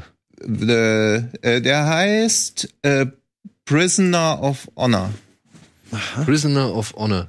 Gothic ist ja den lieb Gothic, ich ja. Gothic. Und Altered State Ja, lieb der. Höllentrip auf Höllentrip ist Devils super. ist mega. Und hier, wie Äh, heißt der China Blue bei Tag und Nacht? Der Ja, mit oder Catherine bis der Hepburn? Schlangenfrau, der hat mich der als, Schlangen- der hat mich als Teenager richtig verstört. Äh, ja, Gothic mich auch. Ja, Gothic. Ja, generell alles, was mit Horror und Sexualität zu tun hat, unter 16 Jahren gucken ist nicht, nicht gut. Also Gothic hat mich richtig, richtig verstört. Da gibt es eine Szene, wo eine nackte Frau zu sehen ist, so im Dunkeln, und auf einmal machen ihre Brustwarzen die Augen auf. Oh mein das Gott. werde ich nie, nie vergessen. Also ganz. Oder auch dieser Ritter. Ach Gott, da läuft auch noch so ein Ritter rum mit so einem riesen erigierten Metallpenis und es war halt alles nur so sexuelle Metaphern, die man so gar nicht wirklich zuordnen konnte. Man wusste nur, es ist alles ganz unangenehm. und jetzt, wo man sie zuordnen kann, ist es noch unangenehmer. Okay. Wie heißt der? Ach, die Hure heißt im Original auch Hure. Ja, die heißt. Ja, Also einzigen. man sieht Film. schon bei den ganzen Ken Russell-Filmen, die sind. Sehr sexuell aufgeladen. Aber wo ist denn der, der, der, der Prison-Film? Das könnte auch sein, was das Hitler. Das ist. Das ist Einfach Hitler. mal. Ja, ich weiß, ich wollte nur. Ich hab von Ein Kätzchen. Ah, hier. Also. Alles Ich klar, auch nicht. den setze ich mir mal auf die Ich Watchlist. glaube, den Ja. gibt's gar nicht. Ich glaube, die haben sich das ausgedacht. Die haben die IMDb-Liste kurz vorm Film erstellt. Die sind doch gerade auf Amazon, die sind gar nicht. auf- Nein, Mann. Aber hier, Altered, also der Höllentrip, äh, Ja. den kann ich echt sehr empfehlen. Das ist ein sehr auch verstörender Ja, Film. absolut. Und ja, Kuss der Schlangenfrau. Ich mag hier den mit, mit Kathleen Turner. Wie heißt er auf Deutsch? China White? China, äh, China Blue bei China Tag, Blue bei und Tag und Nacht, genau, ja. Ja. War auch ein mies. Also im Prinzip macht Ken Russell schon so Filme, die sich alle wie wenn die Gondeln Trauer tragen anfühlen, nur ein bisschen Ja. krasser. Also Ja, nicht so auch getragen, so- sondern halt echt so. auch so wie Abel Ferrara mit mehr Sleaze. Ja. So, ne? Ja, also Ken Russell ist ein guter Typ. Gut. So, das war meine kleine Hey, gerne. Teufelsinsel-Eskapade. Und das waren unsere, sag ich mal, Ausführungen zu Intrige, den man sich tatsächlich echt durchaus mal anschauen kann. Es sei denn, man ist natürlich, ich glaube, das muss man hinzusagen, nicht davon überzeugt, dass man Roman Polanskis Werke noch irgendwie schauen sollte, aufgrund seiner Verfehlungen in der Vergangenheit, Ja. die natürlich zur Debatte stehen, aber das muss, glaube ich, jeder selbst für sich entscheiden, ob er da die Kunst vom Künstler trennt. So. Haben wir noch einen Film, der wahrscheinlich größte Kinostart in dieser Woche oder breiteste. Birds of Prey. Und der bei uns, glaube ich, nur die Emanzipation der Harley Quinn heißt, oder? Heißt ja nicht nur Birds of Prey und das Ja, ist das andere genau. weg. Weil dieses Fantabulöse habe ich jetzt eben zum ersten Mal. Also hast du das frei übersetzt oder ist das irgendwo Das habe ich frei, also Okay. das heißt, im Original heißt es Fan Fantabulous. Fantabulous. Hey, und die Szene ist nicht im Film. Also, ich bin Also nicht mit dem Outfit. Ja. Nicht mit dem Outfit. Ja, ey, worum geht's in diesem Film? Es geht um Harley Quinn, die ja nicht mehr mit dem Joker zusammen ist, wie wir es noch aus äh, Suicide Squad zum Beispiel wissen.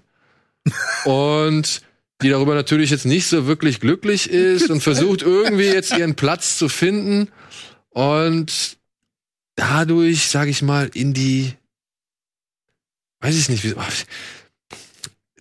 sie gerät in Konflikt mit den Interessen eines Gangsterbosses namens Ewan McGregor. Ähm, Man kann aber auch sagen, sie gibt einen Fick auf alles und gerät deswegen einfach, äh, bekommt Probleme, weil sie halt einfach Harley Quinn ist. So habe ich das bisschen das Gefühl. Ja, sie verliert ihren, ihren äh, Plot-Armor, indem sie nicht mehr mit Joker zusammen ist. Und Genau. Dann äh, hat sie sich vorher aber schon so viele Hater zusammengeholt, dass die dann alle sagen, jetzt reicht's. ja, So habe ich Ja. das Gefühl. Ich wollte Und nicht jetzt reinquatschen. Tatsächlich geht's dann halt noch um ein ziemlich großes Vermögen, das mit Hilfe eines Diamanten gefunden werden kann. Und hinter diesen Diamanten sind sie jetzt plötzlich alle her. Stimmt. Oder? Also ich meine, Ja. mehr Story muss man jetzt, glaube ich, nicht zusammen. Aber man kann sagen, dass Harley Quinn, glaube ich, als einziger sich nicht wirklich dafür interessiert. Für diesen äh, Diamanten und so, glaube ich. Ja, sie interessiert sich halt immer dann für irgendwas, wenn das Drehbuch das halt mal erwartet. Ja. Und ansonsten eiert sie halt einfach so vor sich hin. Also sie ist auch so bedarfs, also wie so ein funktionaler Psychopath. Und da habe ich Ja. schon meine Schwierigkeiten mit, dass ich das sympathisch finden soll. Weil funktionale Psychopathen hast du sonst halt immer in Chefkonzer äh, Chefetagen von DAX-Konzernen sitzen. und nur weil sie keine Karriereambitionen hat, ist es nicht per se ein sympathischer Charakter. Also ich Ja, es ist schwierig, ne? Also ich finde sie schon sympathisch und lustig, aber mir ist auch bewusst immer, es ist ein Comic-Film, es ist Ja. ein sehr cartooniger Film. Da kann sie halt äh, den bösen äh, Dude an die Hyäne verfüttern, weil das ja irgendwie auch zur Figur passt, aber es macht sie ja jetzt nicht gerade menschlich und Nee, und, und alles, was sie macht, hat halt auch nie Konsequenzen. Also Das sie wird ja auch einmal von dieser Polizistin kurz wird ihr wird ermittelt, weil sie ja das Ding auch, also am Anfang sieht man auch im Trailer diese Fabrik in die Luft sprengt, aber dann kann sie halt zwei Minuten später wieder einfach in so einem Diner sitzen. Also es hat alles keine Konsequenzen den ganzen Film über. Ja. Es gibt eine Sequenz, wo wirklich Polizei vor der Tür ihrer Wohnung Ja. Dann passiert aber was anderes und plötzlich ist das komplett Ja, irrelevant. ja, ja. Und, und sie sind irgendwo anders und man fragt sich, okay, wie sind sie überhaupt rausgekommen? Ich meine, sie haben ja jetzt auch nicht die, nicht so viele Waffen oder so. Ist ja nicht so, als ob sie da jetzt permanent Cops erschießen, sondern eigentlich versuchen sie die Guten zu sein in dieser bösen Welt. Also es ist ein bisschen inkonsequent vom Drehbuch her. Ja. Aber ich finde, wenn man das einfach mal ignoriert und sich nur auf diese One-Woman-Show einlässt, ähm, war ich äh, äh, sehr unterhalten und habe gelacht, die ganze Zeit geschmunzelt. Ich liebe Margot Robbie, ich liebe diese Rolle von ihr, ich liebe Ewan McGregor äh, und den Kollegen von ihm habe ich jetzt leider vergessen, wie der heißt, aber der spielt auch Ja, gut. den mochte ich auch. Also sehr. beide Ja. zusammen. ah. Also ich fand wirklich eine mit einer bösen, äh, besten Bösewichte im DC-Universum. Ich habe überlegt, Mhm. mir ist kein besserer eingefallen. Kennst du einen besseren Bösewicht als jetzt Ewan McGregor im Sehr, DC-Universum? sehr schwer. naja, ja, wenn man mal einen Joker aus Ich finde ja auch nur zwei weitere DC-Filme generell gelungen. Also von daher. Okay, da Aquaman und natürlich was dann. Aquaman und was noch? Nee, äh, Shazam und ich bin ja noch durchaus Verfechter von Man of Steel tatsächlich, aber das war's dann auch. Ja. Dann kommt ganz lange gar nichts einfach. Aber du bist jetzt deutlich angetaner von. Ja, Birds of Prey. wobei das auch lange dauerte. Also ich, die erste halbe bis dreiviertel Stunde von Birds of Prey war ich sehr unterwältigt. Und ich hatte eigentlich Bock, weil ich Margot Robbie mag und auch mitbekommen habe, dass sie ja den Film überhaupt erst angestoßen hat, äh, produziert hat, viel Geld da selbst reingesteckt hat und so, sodass ich immer dachte, ähm, also ihre Produktionsfirma, Aber ja, ein Und- Risiko dann, ne? Genau, und bei sowas denke ich mir immer, dann stehen ja die Stars auch hinter dem Projekt. Und äh, sie hat das noch gepitcht, bevor dieser Suicide Squad-Skandal, äh, Skandal nicht, ähm, diese Blamage, der war ja nicht gut. und das ist ja auch mittlerweile, also als sie dann mitbekommen hat, dass der nicht gut ankommt bei Kritikern und Fans. So. Also sie hat das vorher alles schon gemacht, dann dachte ich mir so, dann steht sie dahinter, irgendwie habe ich da Bock drauf. Ähm, und dann fing der halt an, so dass ich die ganze Zeit dachte, wo will denn der jetzt hin? Der ist ganz komisch so vor sich hin geplätschert, hat ganz viele verschiedene Handlungsstränge aufgemacht, hat darin dann immer Mhm. noch mal wieder mit Rückblenden gearbeitet. Und wenn man nicht weiß, wo das hinausläuft und dass das alles irgendwann, also dass die, dass alle Handlungsstränge, die aufgemacht werden, dass die irgendwann zusammenlaufen, dann kann einen das echt auf die Nerven gehen. Und so war das bei mir. Die erste halbe bis dreiviertel Stunde dachte ich, ey, komm, wisst ihr, ihr wisst überhaupt nicht, was ihr erzählen äh, wollt. Ihr habt lediglich als konstante Harley Quinn da drin, die immer mal so Deadpool-mäßig Kommentare abgibt. wenn das jetzt noch so weitergeht, die nächste, äh, die nächste Stunde, dann, dann ist das echt einer der schlechtesten DC-Filme bisher. Aber ich finde, ab dem Moment, wo dieser Diamant auftaucht und selbst äh, er ist nur funktional, um die Charaktere zusammenzubringen, ab dem Moment hat er endlich so einen Fluss. Und dann muss ich sagen, dann hat er mir tatsächlich ganz gut gefallen. Und ich glaube auch aus dem Grund, dass wenn man ihn beim zweiten Mal guckt, dass man dann weiß, worauf alles hinausläuft. Ich glaube, dann kann der beim zweiten, dritten Mal gucken ähm, besser werden. Und deshalb wirkt er bei mir jetzt auch rückwirkend noch ein bisschen mehr positiv nach, weil ich dann merke, okay, auch wenn das am Anfang alles nicht wirkt und auch wenn wahrscheinlich 99 Prozent der Leute diesen Film nur einmal im Kino gucken, ähm, es, es, wenn man weiß, worauf es hinausläuft, dann wirkt das positiv nach. Und das, ähm, ich muss dann doch sagen, irgendwie, ich mag an dem Film, wie klein er eigentlich ist, gerade im Vergleich zu bisherigen DC-Filmen, wo jeder Film ein Epos ist und wo jeder Film davon handelt, dass die Welt und Mhm. die äh, Erdbewohner gerettet werden müssen. Da ist das hier ja fast schon so ein Gangfilm. Es geht einfach nur um ein paar Frauen und ein paar Schurken. Und das ist so klein und das ist so sympathisch und da muss ich sagen, das mag ich an dem tatsächlich. Deshalb finde ich nicht alles super und deshalb nervt mich die erste Hälfte immer noch und aber ich bin dann doch sehr versöhnlich dann am Ende. Ich würdest du sagen, es ist ein Film, in den Frauen reingehen können, um sowas wie einen Frauenabend, so einen lustigen Frauenabend zu haben oder so? Weil ich meine, der ist ja sehr weiblich, also fast alle Charaktere sind weiblich, alle Männer sind Idioten. Also es hat schon, ich fand's unterhaltsam, aber ähm, ich frage mich dann halt, wie Frauen das empfinden, ob da Also dieses, diesen Konflikt ist. von wegen, dass es keine positive Männerfigur gibt, das ist mir im Film gar nicht unbedingt Ah, aufgefallen. Nee, ich find's auch nicht schlimm. Also es ist halt in Ah dem ja, Film so- passt es, weil wenn man so argumentiert hat, auch äh, haben sehr viele andere Filme auch keine, also Reservoir Dogs hat auch keine positive Männerfigur. Also das stimmt. Ich wollte mich gar nicht darauf jetzt, ich wollte mich aber darauf gar nicht verstehen. Ich wollte Aber Reservoir Dogs hat auch keine Frauenfigur. ob man ihn ja, aus aber darf man darf man nur ähm, darf man nur dann also ist das nur dann erlaubt, dass, dass man nur negative Männerfiguren haben darf, wenn gar keine Frauen drin vorkommen? Ja, ich finde halt, wie die Männerfiguren, also auch dieser Restaurantbesitzer, wie er noch zu einer negativen Figur, also ist es, die Gute es waren jetzt so viele Leute da, die nach dir gefragt haben, sie wohnt drüber. Also, die müssen ja nicht mal fragen, wo sie ist, sie wohnt halt einfach da. Also, das ist, das war schon echt schwach, ihn da jetzt auch noch so. Also ich war nach dem Film sehr überrascht, dass das Thema aufkam, weil ich Wonder Woman finde ich grauenvoll deswegen, weil man die ganze Zeit mit dem Finger auf diesen Geschlechterkonflikt zeigt. Dasselbe gilt für Captain Marvel. Da geht es auch nur die ganze Zeit darum. Und hier musste ich im Nachhinein, da ist mir das im Nachhinein erst bewusst geworden, weil Es ja auch, ja. weil mir in dem Film auch solche typischen Wonder Woman so und jetzt kämpft, äh, jetzt schlagen die Frauen zurück äh, Sprüche hier ja fehlen. Also hier Nö, ist das- es, genau. hier ergibt es sich aus der Situation. Hier wird es nie, finde ich, einem so unter die Nase gerieben. Ich Ah, würde ich jetzt auch nicht unbedingt behaupten, aber ich finde im Vergleich zum Beispiel mit einem Captain Marvel, finde ich es jetzt auch nicht so offensiv. Ich finde auch, der Film hat irgendwie ganz andere Probleme als irgendwie jetzt das, das Verhältnis der Geschlechter. Oder Ja, die dass Daniel Pemberton so scheiße komponiert hat zum Beispiel. Ja, also, oder dass der äh, gar nicht zum Zuge kommt. Ja, oder Ja, dass er also, andere äh, Scheiße komponiert, aber Sound, die ganze, also- die ganze Archivmusik Ey, wirklich, ist da drauf. also- ja. Alle, spätestens alle zwei Minuten ein anderer Popsong aus der iCarly-Playlist, so. Ich weiß nicht, das, das ging mir auch nach einer Zeit echt auf den Sack. Ja. Und es klingt halt echt auch alles billig. Also Es es, gibt klingt auch halt- gar keine Dynamik zu den eh nicht so geilen Actionsequenzen. Dann dudelt noch so ein billiges, ja, teilweise mit so Techno-Beat unterlegtes Metal-Zeug drunter. Also es war schon lange nicht mehr so einen schlechten Soundtrack. Ja, die haben versucht, Film. alles irgendwie es allen zurechtzumachen und jede Ja. Art von gritty Style. zu Ja, bedienen. ja, aber aber so. Ich, ich muss aber, Weniger ist da mehr. Also wirklich.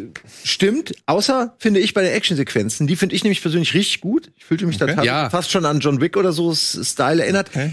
Du hast, glaube ich, gesagt, ein bisschen zu hektisch geschnitten dann. Fand dann. ich, ich fand es ein bisschen zu hektisch. Das ist aber häufig bei den Kämpfen so, ne? Ja, das genau. Ist natürlich viel mehr als zwei, drei Moves kriegst du wahrscheinlich dann als normaler Schauspieler in einer Bewegung nicht hin oder so. Aber ich meine, sie kämpft, Aber- sie kämpft komplett mit, mit, mit Rollschuhen für bestimmt 15 Minuten. Ist Ja, aber, das, natürlich aber, auch- Simon, aber das muss ich doch nicht. Also, Meine ich ja. ja, weil ja sie also das, Schwachsinn. aber Aber, Simon, wenn du das akzeptierst, Wir sehen aber tatsächlich in dem Film tatsächlich, wie gut das teilweise gemacht ist. Ja. Aber der Schnitt macht dann eine richtig coole Choreografie, macht er zunichte. Da gibt's einen Moment, das ist mir halt wirklich, der ist mir so äh, hängen geblieben, weil ich fand, weil ich nicht verstanden habe, was sie da, wie sie mit dem mit dem Bild verfahren. Das ist eine Zeitlupenaufnahme. Es gibt sehr viele Zeitlupenaufnahmen in dem Film, gerade wenn es darum geht, irgendwie nochmal einen Einschlag zu zeigen, bremst der Film immer wieder gerne ab und, und, und präsentiert irgendwelche Slow-Mos.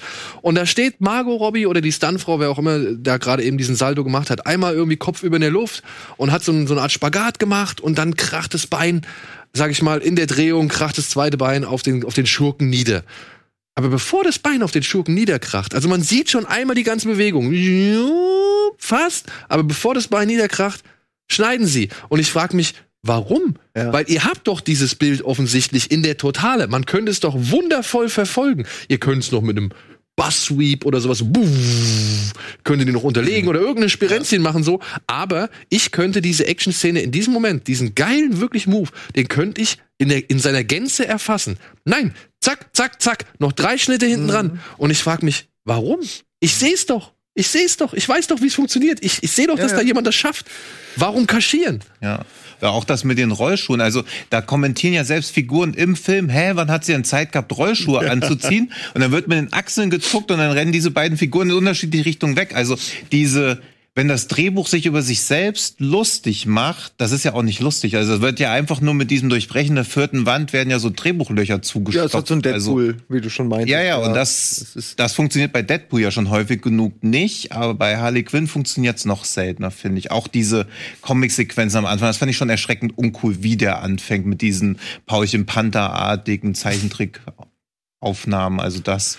Und da hast du dann auch ein Problem, ne? Also ich verstehe, warum dieser Film ähm, die diese anderen Frauenfiguren da einbaut. Und ich finde, ich bin sogar dankbar dafür, dass er die einbaut, weil dann hast du eine Abwechslung. Ja? Weißt du, dann ist dann irgendwas passiert. Weil ich muss sagen, im Laufe des Films, finde ich, machen sie erschreckend wenig aus Harley Quinn. Es ist erstaunlich. Also sie haben eigentlich Glück, ja. Ich finde, sie haben Glück, dass sie Margot Robbie haben, die halt diese Figur mit Leben anfüllt und der Energie gibt und, und Spaß vor allem daran hat. Ja, die ist ja mit voller, voller Elan dabei. Ja. Aber also ich weiß nicht, Harley Quinn ist für mich nicht nur die lustige, die halt irgendwie, weiß ich nicht, äh, mal auch dann für die richtige Sache eintritt, sondern das ist ja eigentlich eine psychopathische Ja, Figur. ja, die hat Ja. mega die Probleme und Ja. also aber Und das Einzige, was ich nicht- kurz alles erklärt. Das Einzige, was ich nicht vor ihr empfunden habe, ist Angst.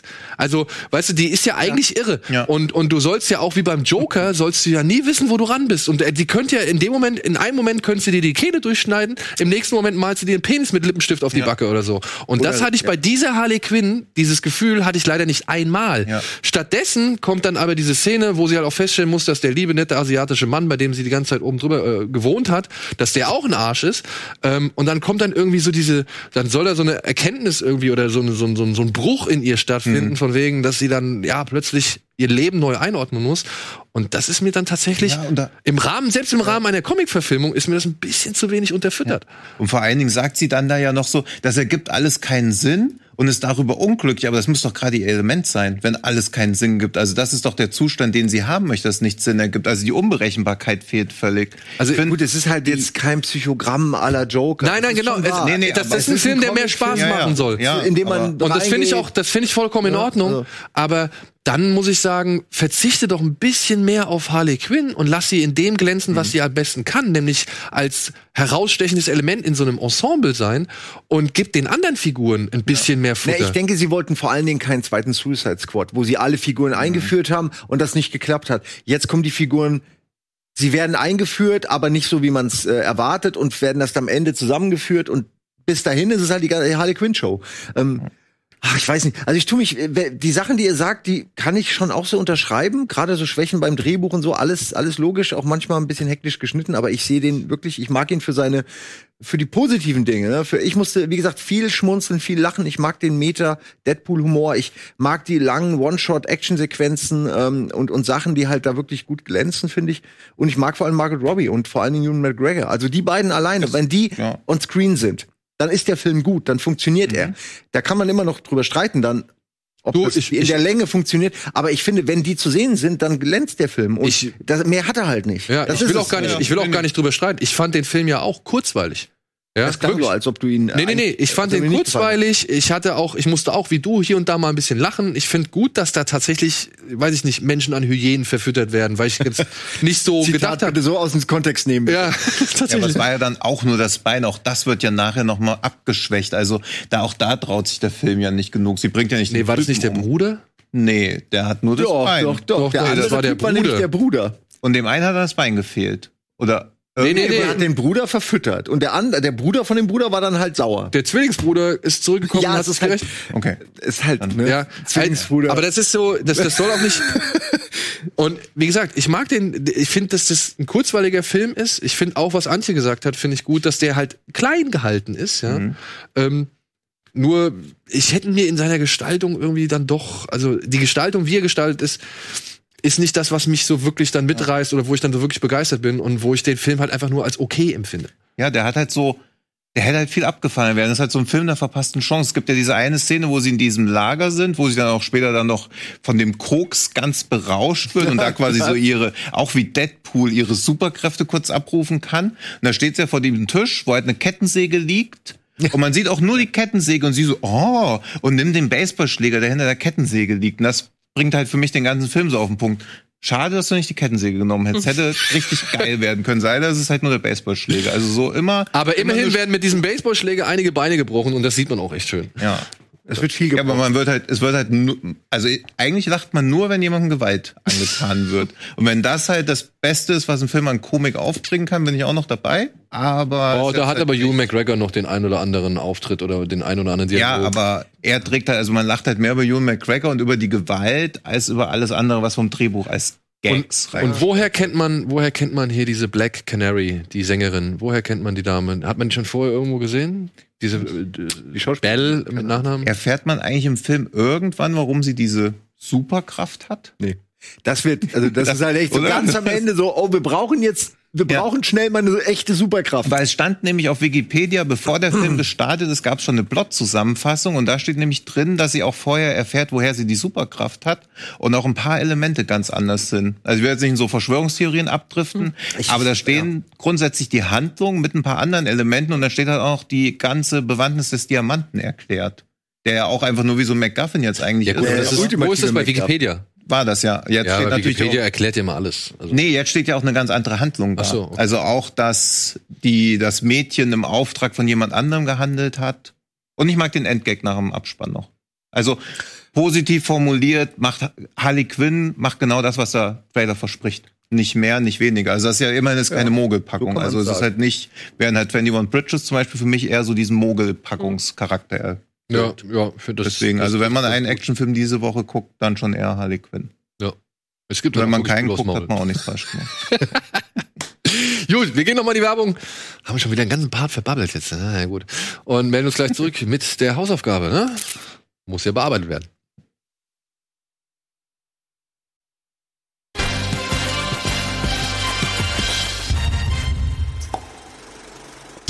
Hallo und herzlich willkommen zurück zur aktuellen Ausgabe Kino Plus mit Antje, Simon, Tino und mir. Und ja, wir haben vor einiger Zeit die Hausaufgabe wieder ins Leben gerufen, beziehungsweise zurück in diese Sendung gebracht. Und den ersten Vorschlag oder die erste Hausaufgabe hatte aufgegeben Antje. Und das war der Film Demolition. Den konnte man sich unter anderem auf Netflix angucken. Es ist ein Film mit Jake Gyllenhaal, Naomi Watts und Chris Cooper. Hier geht es um einen Mann, der einen Autounfall hat. Bei diesem Autounfall stirbt seine Frau und alle sind wirklich richtig traurig, außer ihm.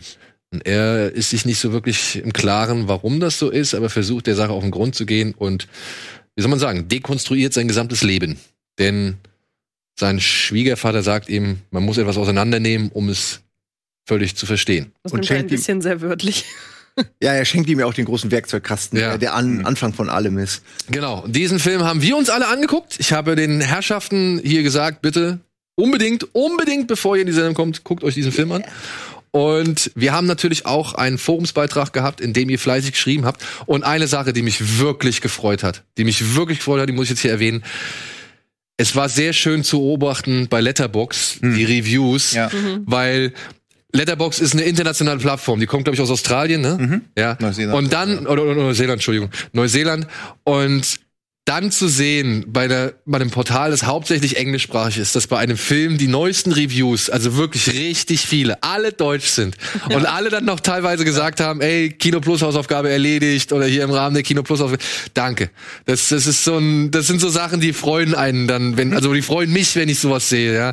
Dass ziemlich viele Leute das irgendwie ernst genommen haben und dann auch da nochmal irgendwie, äh, sag ich mal, das zum Ausdruck bringen. Also es hat mich sehr gefreut, diese ganzen Kommentare dazu Ja, lesen. Auch gestern. Also ich wollte extra vor dem Film gar nichts irgendwo lesen, dann gestern bei Letterbox und dann auch so Kino Plus Hausaufgabe, das wäre echt toll. Ja. Was aber auch wieder zeigt, wie wahnsinnig unbekannt und unpopulär der Film ist, dass er offenbar anderer, so von anderer Seite, wenn nicht gerade von der Kino Plus Hausaufgabe, da nicht viel Interesse dran besteht und von anderer Seite nicht so viel Input mehr kommt. Aber es gab einige Leute, die gesagt haben, oh, ich hatte den Film echt schon Genau, ewig auf meiner Liste ja. und, und jetzt habe ich ihn halt endlich mal sehen können und sich dann auch dann dafür bedankt haben, weil es gibt ein paar Leute, die fanden ihn gut, es gibt ein paar Leute, die fanden ihn auch echt schlecht.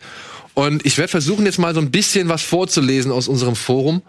Ähm, zum Beispiel Aaron hat geschrieben, ein Film über Verlust und der individuellen Trauerbewältigung, über Ehrlichkeit und die Frage, was im Leben wichtig ist oder auch nicht. Ab einem bestimmten Punkt im Film ergab das Ganze einen Sinn und somit wurden die Zweifel im Gezeigten beseitigt. Ich mag Jake Gyllenhaal. Er hat vier von fünf gegeben. Ähm, ich lese nicht immer alle vor. Ich versuche jetzt mal so ein bisschen was zusammenzufassen und zu komprimieren.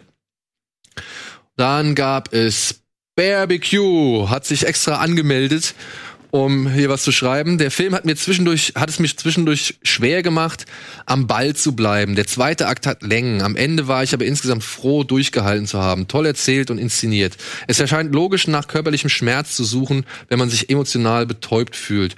Und wenn du auf die Frage, warum hast du sie geheiratet, mit es war einfach antwortest, hast du einen langen und anstrengenden Weg vor dir, bis du wieder etwas fühlen kannst. Von daher passt die Hauptrolle aus meiner Sicht für Gyllenhaal wie die Faust aufs Auge. Auf mich wirkt er auch in anderen Rollen häufig generisch und unbeteiligt. Wer mit einem Film mit ihm, äh, wer mir einen Film mit ihm empfehlen kann, in dem er richtig zeigt, was er schauspielerisch drauf hat, möge das bitte tun. Drei von fünf Sternen. So, was können Ich wir noch muss mal? sagen, ich finde ihn hier absolut super und total glaubwürdig und ich kann irgendwie total ganz viel nachvollziehen von, also von seinem Gefühls, von seiner Gefühlswelt irgendwie. Also ich, ich Ja? Naja, also jetzt natürlich nicht den, äh, ich liebe meine Frau nicht Part und ich bin äh, verwirrt, aber dieses, dass man halt sehr schnell, wenn man einfach versucht, äh, im Leben anzukommen Erfolg zu haben und jung ist, ne, dass man ganz schnell in Dinge reinrutscht, wo man eben erst zehn Jahre später rafft, ach, das war überhaupt gar nicht das, was ich wollte. Ich habe mich da nur irgendwie einfach, ich bin da reingeglitscht sozusagen. Ne? Also Hast du gerade bei Rocket Beans gekündigt? Ja, aber gerade so auch mein Prozess, so man sieht ja oft eine Mail weniger geschrieben und keine Ahnung, wo ich dann Ja, heute ja. wäre, 20 Jahre später. Das ist nun mal, und in dem Fall ähm, hatte ich dann oft das Gefühl, ähm, ja, dass er einfach das falsche Leben gewählt hat und das erst jetzt merkt, nachdem seine Frau weg ist, nachdem die Zwänge weg sind. Und ich, ähm, ich konnte das irgendwie, konnte mich dann ganz gut reinfühlen. Also ich fand nicht, dass er schlecht gespielt hat oder äh, langweilig oder so. Ja, ich fand muss den, sagen, ich fand den echt, äh, der, mich, mich hat der auf jeden Fall berührt. Also, Ähm, mich hat der auch berührt, aber ich muss wie Barbecue sagen, dass mich der zweite Akt tatsächlich, der hat, der hat irgendwie mein, mein Interesse verloren, so, weil Gerade das ist doch, wenn er anfängt, irgendwie noch mal ein anderes Leben zu entdecken und das auch mit so einer kindlichen Begeisterung macht, die mich dann total ansteckt. Und ich denke, ja, so sollten alle Leute ihr Leben sehen. Irgendwie. Es ist so, als wäre er aus diesem Koma ausgewacht oder so. Ich, ich verstehe nicht ganz, was die Katharsis ist, was der Moment ist, der es auslöst im Film. Aber ich äh, freue mich dann mit der Figur darüber, dass, dass auch wenn er sich nicht für, um seine Frau kümmert, sozusagen gedanklich, dass er zumindest sich selbst irgendwie entdeckt. Ich finde das voll schön gespielt irgendwie. Aber da ist es auch so eine, muss man da in der richtigen Verfassung sein für, um das äh, zu erkennen. Ich würde gern kurz noch mal ein, zwei Sachen hier vorlesen, ja, da, da, weil da, Nein, da, wollte da, da können wir weiter diskutieren. Nein, nein, nein, alles cool, cool. Ähm, Das war eine Hausaufgabe. Ich habe endlich mal meine Hausaufgaben Ja, gemacht. sehr gut, sehr wie, gut. wie selten das ist. jetzt pass auf, ich habe hier eine Sache, ja, die hat Mario Schumm geschrieben und damit war er nicht der Einzige. Er hat, er, er findet ähm, den Film Ansonsten vergreift sich Demolition eher selten im Ton, vor allem das Ende rundet den Leidensweg von Davis, aber auch den Leidensweg der Zuschauer zufriedenstellend ab. Gerade hier läuft Jake Gyllenhaal zur Höchstform auf. Ist so ein Fazit. Aber er sagte kurze Einordnung in die Filmhistorie. Demolition hat erstaunlich viele Parallelen zu Joker. Einsame erwachsene Männer suchen einen Umgang mit Trauer und ihrer eigenen Psyche. Beiden wird eine ausgiebige Tanzszene spendiert. Bei beiden begleitet das Hochziehen der Mundwinkel einen entscheidenden Plotpoint. Joker ist ein Arthouse-Film fürs Mainstream-Publikum, Demolition ist ein Arthouse-Film fürs Arthouse-Publikum. Demolition ist ein guter Film und für mich persönlich sogar eine ziemlich große Überraschung. Wenn ich aber einen Film über Trauerbewältigung sehen möchte, schaue ich lieber den kreativen, kreativeren A Monster Calls. Wenn ich einen tragischen Film mit Naomi Watts sehen möchte, schaue ich lieber 21 Grams. Jemand, der, jemand, der einen Film. Was denn? Dieser Ich musste- Blick eben. Du warst sauer, weil du Nein, nicht. überhaupt nicht. Ich musste nur nachdenken. Erstmal kann ich natürlich niemandem böse sein, der einen Film negativer als äh, Monster Calls bewertet. Das ist ja schon mal klar. Ich habe mich nur gerade wirklich gefragt, wie der Vergleich zu Joker zustande kommt, weil das ja immer nur einzelne szenische Motive sind, die er erwähnt. Also ich finde, dass die ähm, Charakterbezeichnung, deshalb habe ich gerade sehr, sehr angestrengt überlegen müssen, weil ich finde doch, dass die Charakterbeschreibung beider Figuren komplett entgegengesetzt ist.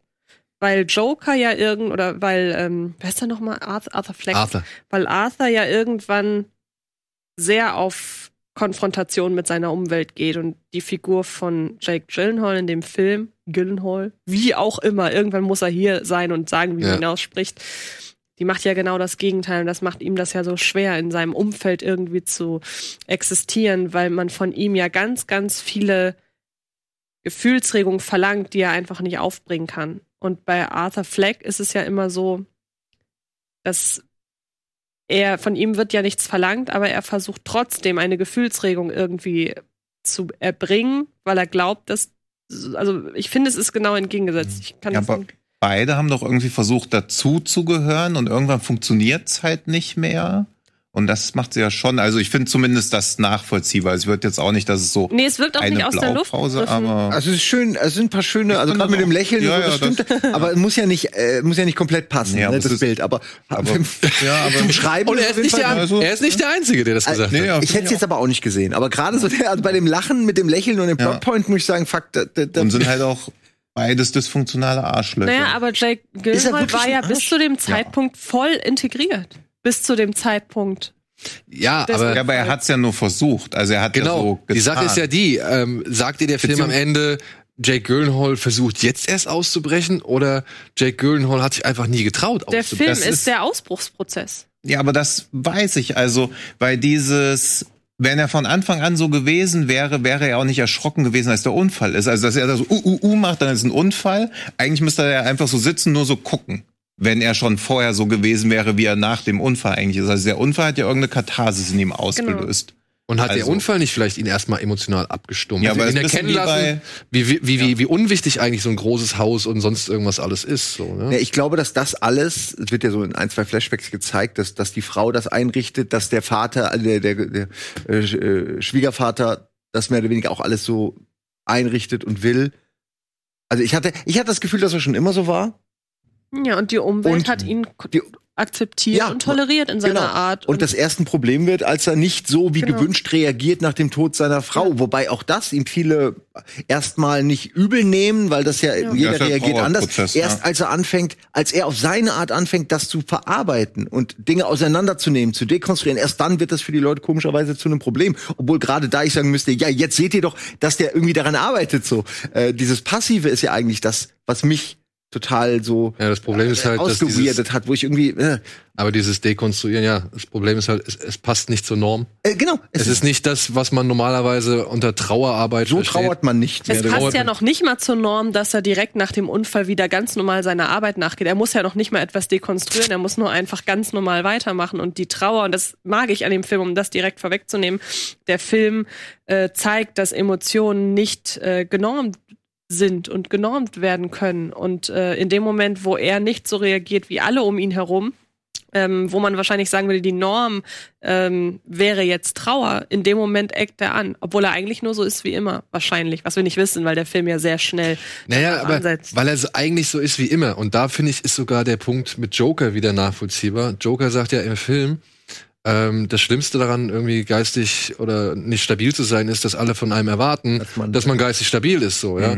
Und das ist halt auch so da, ne? Die erwarten von dir, dass du halt irgendwie plötzlich völlig aus dir ausbrichst und völlig irgendwas anderes machst. Und deswegen, ich, ich bin mit dem Film tatsächlich immer so, so ein bisschen anhand seiner Konstruktion unzufrieden. Ja, so, da wird dann dieser, dieser Junge von der, von der Naomi Watts installiert und so und ich finde, vieles führt eigentlich gar nicht richtig zu einem Ende, weil es geht eigentlich tatsächlich meiste Zeit um Jake Gyllenhaal und diese Konstrukt, also dieses, dieses Konstruierte, finde ich, ist halt allein schon der Anfang, wenn er sagt, du musst erst was auseinandernehmen und dann irgendwie, äh, um es richtig zu verstehen, so. Das ist so für mich so, das fühlt sich halt nicht an wie jemand, was man wirklich zu einem sagt. Weißt du, das ist so kein echtes Leben. das ist- also du gehst doch nicht hin, recht, ja. du gehst doch nicht hin und sagst, hey, du musst erst dein Leben auseinandernehmen, um es richtig zu verstehen. Das ist- ist, das, das, gibt dem Film die Legit- Legitimierung, eben, dass er das alles Das hätt's auseinandernimmt. auch nicht gebraucht, das stimmt. Genau, und das meine ich, das ist so, Ja. und da gibt's so zwei, drei Elemente in diesem Film, die fühlen sich halt einfach immer nur wie Drehbuchelemente an, aber nicht wie irgendwie das richtige Leben. fühlt sich halt auch alles wie dieses Subreddit Reddit an, so irgendwie, ich bin 14 und das ist deep. Weil es halt auch so, plötzlich fühlt sich alles im Leben wie eine Metapher an und in dem Moment fährt er an einem entwurzelten Baum vorbei. Also ich meine, das ist, also, Aber Ja, aber er, sagt sieht den es Baum ja. und sagt das danach. Ja. Plötzlich fühlt nee, das hat er in dem Brief schon geschrieben. Oh, shit, also du hast den, recht. Ja, ja, also das ist halt teilweise schon alles erschreckend hohl. Aber es der- klingt halt immer sau deep, weil es Jack Gyllenhaal aus dem Off sagt. Aber der Film spielt von Anfang an damit. Er spielt auch auf einer Metaebene damit, dass jeder in dem Film weiß, dass alles eine Metapher ist. Vor allem halt er. Der Film wird ja von ihm dominiert. Und in dem Moment, wo er das mit der Metapher sagt, ich meine, er sagt das sogar im Krankenhaus. Kann sein, dass das der Moment ist, wo er das schreibt. Ähm, in dem Moment wissen wir, okay, er weiß um das Metaphorische. Vielleicht treibt er das ja sogar an. Ich habe so das Gefühl, in dem Moment, wo er alles dekonstruiert, die Tür ja auch in der Toilette, dass er genau weiß, er muss jetzt diese Metaphern auch aneinander rein. Vielleicht gibt ihm das ja irgendwas. Und er wirkt, ohne jetzt seiner Figur Böses zu wollen, er wirkt auch nicht wie die diebste Person. Ist ja, ich Nee, finde, nee, er also wird ich nicht, find- ja, also total. Ich finde ja Sowieso, also- als wer würde zum ersten Mal die Augen aufmachen nach dem Tod seiner Frau und zum Genau. ersten Mal wie so ein Kind die Welt entdecken. Ist vielleicht ein bisschen sehr Ja, aber ich geschrieben, ja. auch, dass der Film halt auch nur mit jemandem wie Jack Gyllenhaal funktioniert. Also ich finde den super, aber gleichzeitig auch komplett fehlbesetzt. Wenn das irgendwie jemand wie Bjarne Mädel oder Steve Buscemi wäre, wäre es doch komplett anders. Er ist halt ein absurd gut aussehender, extrem reicher Investmentbanker und dem, dann haut er halt sein Haus kaputt. Na und sein Porsche gibt er ja trotzdem nicht auf, weil Convenience muss halt trotzdem sein. Bequem von A nach B muss ich trotzdem kommen. Hier Demolition und Dekonstruktion hin oder her. Also für ihn steht in diesem ganzen Prozess nichts auf dem Spiel. Das ist halt alles nur so ein reiches Yappi, sich selbst bemitleiden Ding. Auch so, hey, hier sind 200 Dollar, kann ich mal einen Tag wie ein normaler Bauarbeiter hier einfach mitmachen?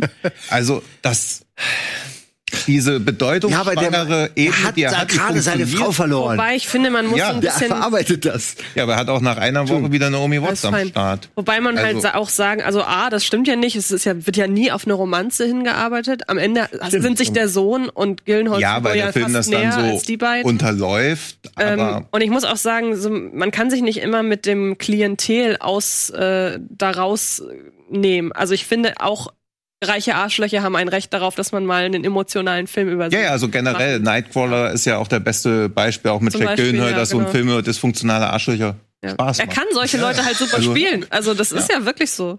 Ich fand aber die Beziehung zwischen, gerade weil du es erwähnt hast, der Sohn und, und ihm und seiner Figur fand ich super. Also Ja, mir hat das der- voll was gegeben. Der irgendwie. Ich Sohn hätte seinen eigenen Film kriegen können. Weißt du, was ich meine? Und das, Ja. ist, das ist so das Aber Ding. Ja.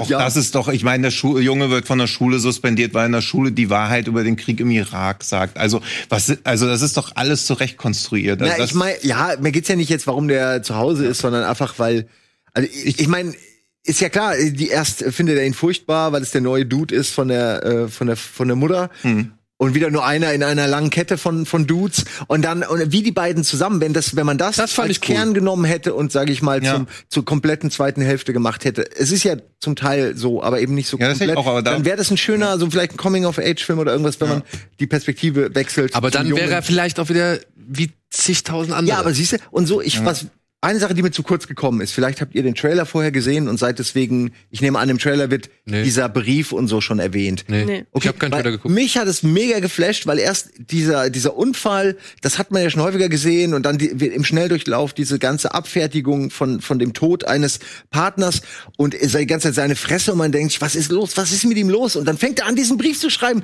wegen, wegen der Packung M&M's, die nicht aus dem Automaten kommen und fängt dann an, seine, seine ganze Geschichte aufzudröseln. Das hat mich so und dann, wie gesagt, von da nimmt's ja dann seine, seinen Weg. Und klar ist das geschrieben, aber ich fand das toll. Ich fand das toll geschrieben, ich fand das eine tolle Idee. Ich hab, mich hat das mega überrascht. Und ab da habe ich, okay, jetzt bin ich mal gespannt, du bist offensichtlich crazy. Mal gucken, was bei rumkommt. Und dann finde ich, ab da wird er eigentlich realistischer. Also ab da ist es er, er lernt Leute kennen, die kennen wiederum andere Leute und so. Aber, aber davor ist er total weird und ich wusste gar nicht, wo will der Film jetzt mit mir hin? Also ist der jetzt den ganzen, ist der den ganzen Film über so, jetzt so apathisch? Ähm, ich fand, das hat mich mega geflasht. Ich, in dem Moment dachte ich, es ist ein geiler Film. Also als er den Brief, den ersten geschrieben hat, dachte ich, ab hier gefällt mir der Film richtig gut. Und davor war ich mega skeptisch, weil ich so Depri-Filme eigentlich nicht so mag. So, bei mir war es genau andersrum. Weil wie wir aus dem achtstündigen Ja, Special ja, zu The ja. Leftovers wissen, mag ich ja Sachen über Trauerbewältigung sehr, sehr gern. Die erste Dreiviertelstunde fand ich super. Und danach wird er halt von Minute zu Minute Das ist interessant. immer ne? katastrophal. Fast andersrum bei mir. Ja. Und es gibt ja diesen Moonlight Mile auch mit Jack Gyllenhaal, der auch fast identische Story eigentlich erzählt, wo auch kurz vor der Hochzeit wird seine Freundin beim Amoklauf erschossen, aber er ist eigentlich ganz happy darüber, weil er wollte sie eh nicht heiraten, wusste nur nicht, wie er das erklären soll. Und dann adoptieren ihn aber quasi seine Schwiegereltern so als Ersatzsohn. Und dann denkt er so, fuck, jetzt bin ich hier schon wieder in so einer Situation, gerade Glück gehabt im Unglück. Und jetzt bin ich hier mit diesen völlig trauernden Schwiegereltern gefangen und der macht das deutlich cleverer. Wie heißt ich. Äh, Moonlight Mile, auch mit Ellen Pompeo vor ihrem äh, Grey's Grey's Anatomy. Anatomy. Sehr, sehr gut. Äh, äh, Dustin Hoffman, Susan Sarandon. Und, okay, und da hängt auch, da hängt sie auch überall so kleine Zettelchen hin, wie auch er am Ende im Porsche dann auch so ein Zettel findet. Ja. Also es sind ganz viele Versa also finde ich nicht, also mache ich den Film nicht zum Vorwurf, aber es sind halt Szenen eins zu eins aus The Leftovers drin, eins zu eins aus äh, Moonlight Mile drin und auch eigentlich Punch Drunk Love bisschen mit so einem größeren nicht Also er ist so gesehen.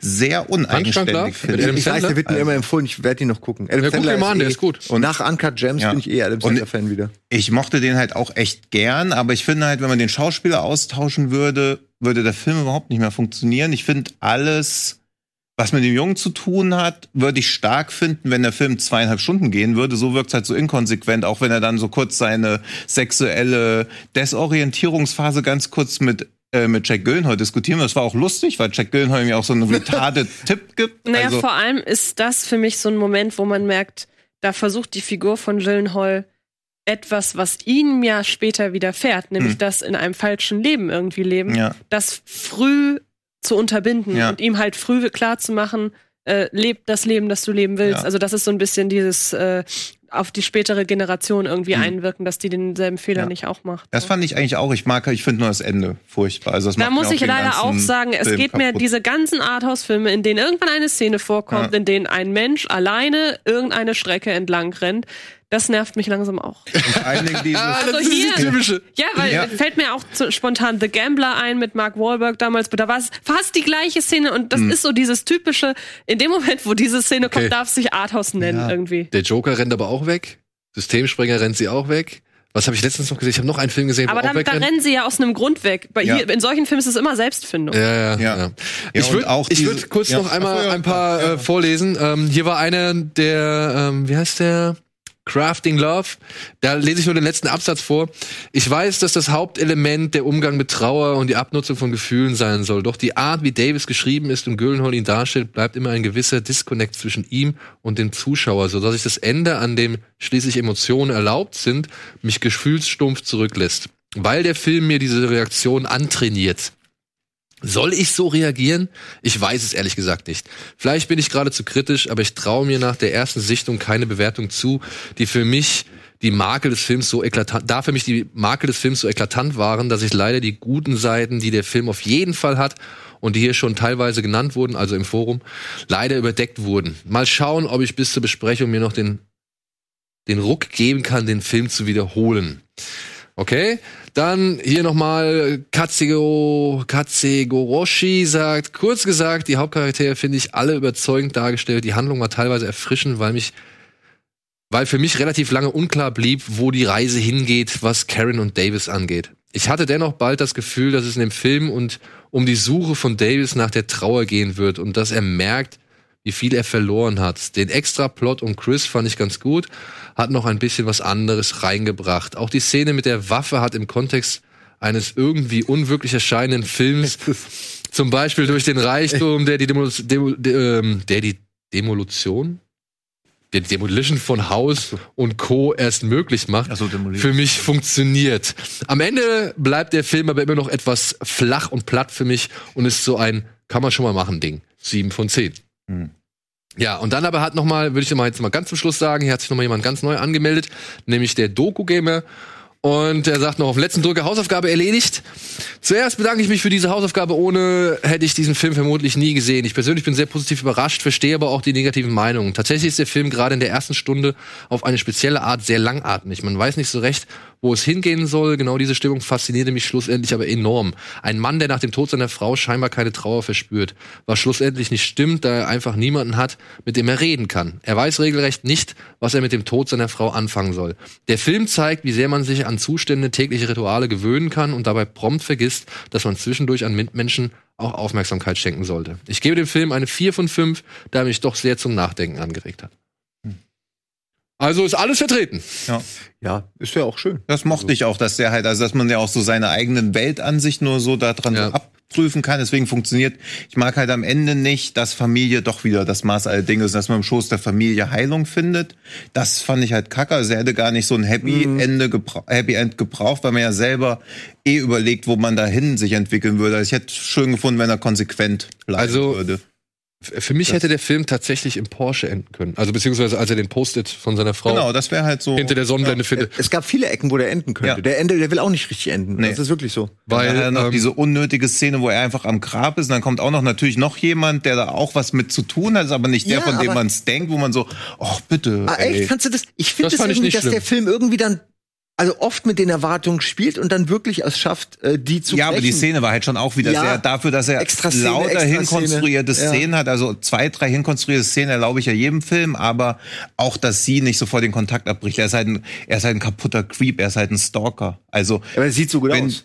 Ja, eben. Er sieht so, Grund. ja, er Ja, sieht wenn so das gut aus. ja, ja, eben. Wenn das aber. Steve Buscemi wäre oder dieser Paul Walker Hauser oder so, wie er heißt, wenn der die Hauptrolle spielen würde, der ganze Film wäre halt ein richtig unheimliches Creeper. Aber ist nicht, das habe ich tatsächlich gerade nicht so richtig im Kopf. Ist der, der erste fast Kontakt, wo sie sich sehen, nicht, dass sie auf dem Parkplatz wartet? Genau, und sie Ja. sieht den Kuchen essen und dann, denkt, Genau. und dann sieht sie, hey, das ist ja ein ganz schön geiler Typ, wenn ich nur diesen scheiß alten Moment, Chef- ist der Erstkontakt nicht im Flughafen? Wenn er durch den Flughafen läuft und dann sitzt sie doch mit ihrem Freund da, der, glaube ich, irgendwo hinfliegen will und dann sieht sie ihn doch, wie er durch den Flughafen. Äh, Habe ich gar nicht Weiß gesehen. ich auch nicht. Also ich meine, der Erstkontakt kommt von ihr, als sie ihn anruft wegen den Briefen. Ja, Aber ja, ja, ja. Also darum geht's ja auch. Wer Ja. hat denn eigentlich hier den, wer ist der creepigste von uns beiden, weil er dem anderen Ja, ja. stalkt? Darum geht's ja häufig. Ich find's schön, dass eben nicht am Ende der Sex steht oder die neue Beziehung, sondern eben einfach einfach, dass er Menschen gefunden hat, mit denen er reden kann. Das finde ich irgendwie schön. Und wenn Ja, man sie nur sieht aber Leute auch sind, das Reden nie wirklich. Also es wird mal, also,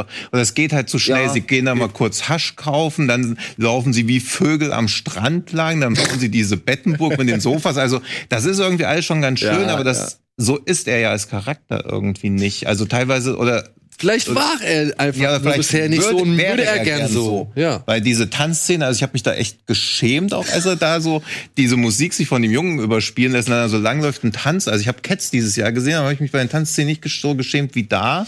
Aber sein Charakter, dass er endlich mal aus sich rauskommt und mal Bewegung zeigt, war ja trotzdem da irgendwie gut verbildlicht. ich finde das alles gut. All die Szenen, die er immer nennt als Beispiele für schlecht, haben mir voll Bock gemacht. Ey, ich muss Du sagen, bist halt auch ein guter Mensch. Was soll man da machen? Ey, ich, ich habe auch meine Probleme mit dem Film. Ich finde ihn halt, wie gesagt, manchmal ein bisschen zu kunstvoll um der Kunst willen oder halt auch diese Konstrukte, die da aufbaut. Aber auch da, wie gesagt, die Szene gerade am Ende eben am Friedhof und dann halt, wie er das Postet findet, das war für mich. Aber auch, dass er das Poste dann tausend Jahre später findet. Also das ist, egal. Ja, nein, es ist geht in dem Moment. Nein, nein, nein, nein, nein, nein, nein. Ja. In dem Moment geht es um was ganz anderes. Es geht in dem Moment um, um, ja, um den Relief und das kann das kleinste, unbedeutendste Ding sein. Ja, ich meine, ich habe auf eine Mülltonne geguckt und danach habe ich erstmal realisiert, was eigentlich passiert ist, so vor einigen, vor ein paar Wochen. Hm. Und ähm, da konnte ich diesen Film so 100% Hm. nachvollziehen, weil ich habe auch, als ich von, als ich erfahren habe, dass mein Vater gestorben ist, habe ich halt wirklich, ich habe erstmal alle möglichen Leute angerufen, habe hier und da irgendwie Sachen erledigt, habe irgendwie rumgefragt, habe versucht im Krankenhaus anzurufen und so weiter und so fort und habe mir überhaupt keine Zeit Hm. für irgendwas genommen. Mhm. Und das kam halt erst echt später und irgendwann in der Nacht war ich halt total am Arsch. Hm. Aber genau das war der Moment, den Jake Gyllenhaal da in diesem Porsche hat und den er meiner Ansicht nach echt gut rüberbringt, so und beziehungsweise die der Film halt auch echt rüber, gut rüberbringt. Ja, mag sein, dass da vieles unnötig war oder halt man, man Ja, aber schlucken in der musste und Szene so. hätte halt auch enden können. Also wir Genau. kurz das Lächeln geht so über sein Gesicht und dann Schluss. Ja, Und dann und da hätte halt man, das, das fand ich gewesen. auch ein gutes Ende. Ja. Aber äh, das, das, trotzdem ist es dann halt ein Film, der mir dann in dem Moment halt wirklich zu 100% aus der Seele spricht. Und das kann ich nicht ignorieren. Also da kann ich irgendwie vorher kritisieren, was ich möchte. Aber wenn ich dann halt da sitze und mir denke, boah, alter Scheiße. Ja, dann, dann, äh, also wenn es mir halt wirklich durch, durch, durch den einmal durch den ganzen Körper geht, dann, äh, ja, ist das, finde ich meiner Ansicht nach ein, ein Film, der im Gedächtnis hängen bleibt, Ja. der irgendwie einen besseren Stellenwert hat und der einfach nicht egal ist. Ja, da hat er echt viele starke Einzelszenen. Also das finde ich halt auch, auch wenn sie in dieser Bahn zur Arbeit fahren, wo er den Typen einfach anlügt und dann aber ihm später die Wahrheit sagt. Also das ist auch alles echt stark. Deswegen finde ich es ja. Ja. so schade, dass er sich teilweise so in unnötigen Einzelszenen verrennt, die der Film auch gar nicht bräuchte. Also das ärgert mich halt leider, weil da so viel Potenzial drin steckt. Aber gut, Aber das war die Hausaufgabe. Wir haben eine relativ gute Bilanz an allen Facetten und Meinungen ge gewonnen. Finde ich schön. Wir werden erst nächste Woche wieder eine neue Hausaufgabe stellen, denn da haben wir einen Gast zu Gast, der, das muss man immer so sagen, ne? man hat einen Gast zu Gast oder einen Gast da. Haben wir einen Gast. Wir haben einen Gast, Naja. der war noch nie in der Sendung und ich finde, das ist eine gute Gelegenheit, um ihn um eine Hausaufgabe zu bitten. Und da bin ich gespannt, was da kommen wird, denn ja, man kann ja schon den einen oder anderen ein bisschen ausrechnen. Deswegen, nächste Woche geht's in die nächste Hausaufgabe. Und wir machen jetzt kurz Werbung und melden uns dann gleich noch mal ein bisschen mit ein paar anderen netten kleinen Sachen zurück.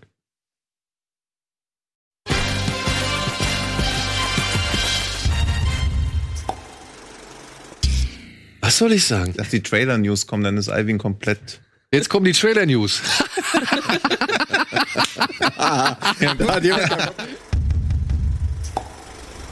The Rhythm Section, Einzelfallflop oder weiterer Krisenvorbote? Kurz vor den Oscars, wichtige Reden und vergessene Sieger bei den BAFTAs. Ganz was Neues, ein neuer Silent Hill steht an und ein Film zu Fatal Frame. Umwerfend, der Domino Day kommt zurück.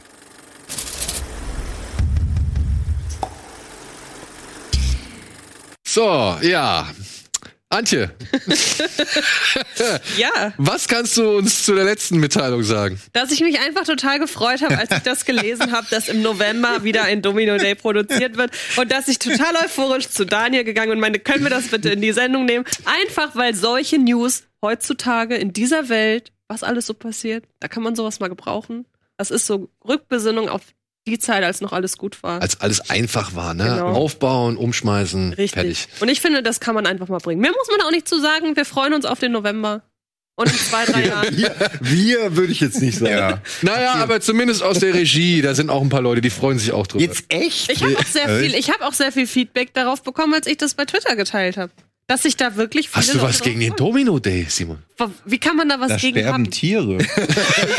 ja.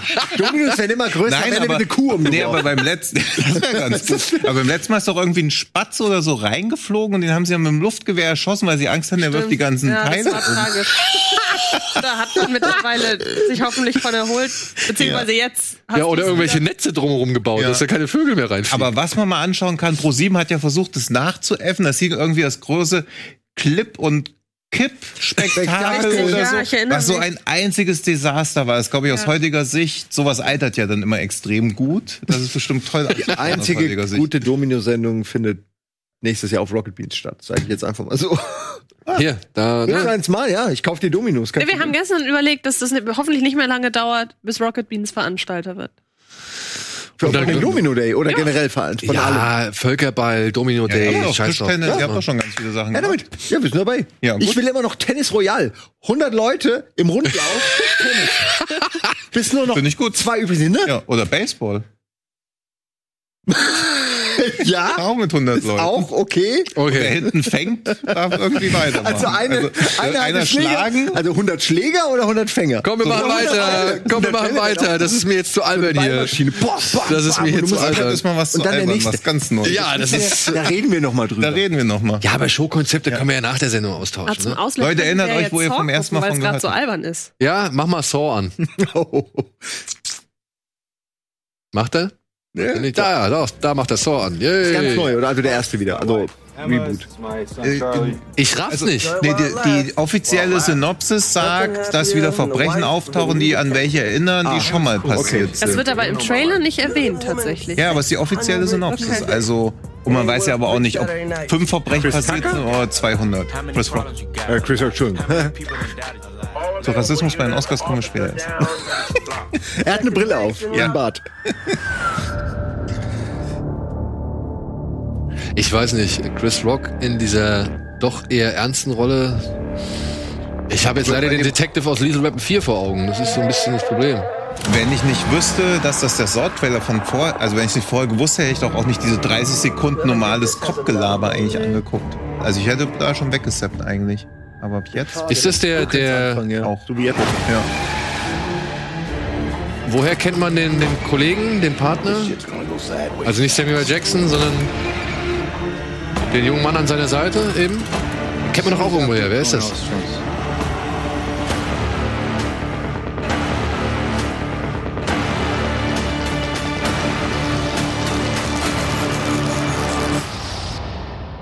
You wanna play games, motherfucker?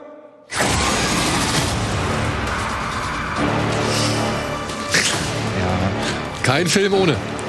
Kein Film Ja, da ohne. läuft doch der Pitch echt so ab, hey, ich will den Hey, was war da? Was war da? Da war noch was.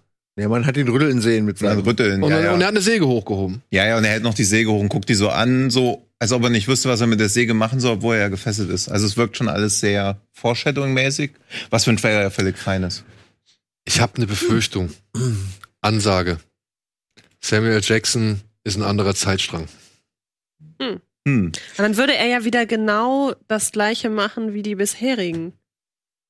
Ja. Oder vielleicht ist Neues Samuel mehr. Jackson auch der alte Chris Rock und 30 Ja, Jahre dachte, später, das dass sie, dass Ich sie dachte, True Detective, Ja, von mir aus. Kann ja sein. Das ist wie True Detective Staffel 3. Ja, genau. Aber dann kann wäre natürlich das, das, das damit wäre ich ja fein, wenn das einfach nur Rückblenden oder so wäre. Ja, aber das wie gesagt, kann ja- ich kann mir, ich kann mir gerade momentan anhand des Trailers ganz gut vorstellen, dass äh, Chris Rock und Samuel Jackson zwei unterschiedliche Zeiten Weil das sind. Chris Rock Zeug sieht jetzt auch, also es sieht nicht nach 1980 aus, aber nach 2020 sieht das alles auch nicht so aus, was man sieht. Auch so ein Hemd hat man es heutzutage noch an. Also ja, Ja. vielleicht, aber ja, aber jedenfalls sieht alles. So. Aber ich muss sagen, ich hätte Chris Rock jetzt nicht in so einer Rolle erwartet, Hm. aber ich fand, das hat- wirkte jetzt nicht deplatziert. nee, Also eher. nee, also ich man muss sich ja eh davon losmachen, dass die Leute vorher schon, also wie bei Adam Sandler ja auch, kannst du auch nicht Ja, sagen. es ist natürlich schwer, Das ist ja der Waterboy. Na, aber du Also kennst ihn halt irgendwie- Ja, ja, aber So viel Ey. macht er ja auch nicht. Nee. Ne? Also ich lasse mich überraschen. Wie gesagt, momentan, momentan, Ja, ja, ja. momentan, wie gesagt, wirkt er für mich noch nicht so wirklich wie der ernste, irgendwie ernstzunehmende Cop. Und das Problem ist halt auch, ich habe Lethal Weapon, keine Ahnung, Ja, hunderttausend Mal gesehen, so Lethal Weapon 4 und da spielt er halt schon Polizisten und naja. ja. Schlimmer als Jigsaw kann es nicht sein. Was? Der letzte, Ja, der achte. der Come on. Der ist okay. Also der ist Der ist ein nicht. bisschen unter okay. Der ist ganz weit unter. Nee, ich fand den völlig fein. aber wäre es nicht geil? Ich habe den nicht gesehen, aber John wäre es nicht Baker hat auch, liest die Letterbox-Kritik. Der Ja, ja. geguckt, feier die nach. Ich habe eine gute Idee für, für, Saw, für, den, für den neuen Saw 8. Und zwar, äh, 8, ne, ist ja Wenn's das irgendwas Endlos-Symbol, mit- das wisst ihr ja. Nicht mit 100 Bällen zu tun hat, ich nicht. Acht Bälle. ja. Nein, äh, und zwar, das ist Saw endlos. Und äh, die sind dann in diesen Fallen und die werden einfach gequält, aber gleichzeitig auch äh, gefüttert, ne, intravenös ernährt und so. Und sie müssen einfach, sie werden endlos gequält. Das ist die Idee. Saw 8, neu, reborn, endlos. Weil dann kannst du die 8 nehmen, ne? Und alle. Krass. Bam, Gehirn hinten raus. Ja, das funktioniert dann halt für zwei Sekunden im Trailer. Kannst auch mal für Fast and the Furious 8. Und Da können sie auch in der 8 noch Auto fahren. zwei rein. Und erfahren es erst ganz am Ende. Ganz am Ende erfahren sie es. Raus und. Wieso hört diese Straße nicht auf? Ja. Und dann wären wir hier bei Dings, wie hieß der im Wald? Wo die äh, Ach, äh, Dead End oder? Dead End, ja genau. Ja. So, haben wir noch eine News? Ihr habt ja von den BAFTAs, von der BAFTA-Rede von, von äh, Jo- Joaquin Phoenix mitbekommen? Soll ich mal erzählen, wie ich in BAFTA-Gebäude drin war? Was für ein BAFTA-Gebäude? Ach stimmt, du hast ja ein BAFTA, ihr habt ja ein BAFTA, ne? Hier. Oh, Tino hat einen BAFTA. Nur, nur in den BAFTA, aber wir dürfen ihn nicht BAFTA nennen, da wurden wir noch geschimpft, aber im BAFTA-Ding Hammer. drin. War es relativ klein, aber ist. Aber Aber es Respekt. sieht schön. Ja. Und Ah, ähm, dich. Joaquin Phoenix hat ein bisschen den, äh, ja, die Diversität mal wieder bemängelt, ziemlich öffentlich wirksam. War er betrunken? Ist Ich frage nur mittlerweile, weil es ja Standard ist, dass die immer so halb dicht Könnte- Mikro gehen. Warum hat er nur vier Finger? Ist er ein Simpson?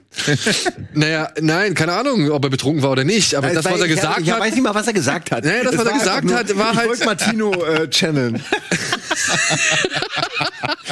Er hat halt gesagt, dass man hier schon ein bisschen drauf achten sollte, dass man auch mal ein bisschen diverser nominiert, ne? Ob es jetzt nun halt, weiß nicht, Afroamerikaner, Asiaten oder sonst irgendwas sind. Und er hat sich auch nicht rausgenommen, hat gesagt, Teil des Problems.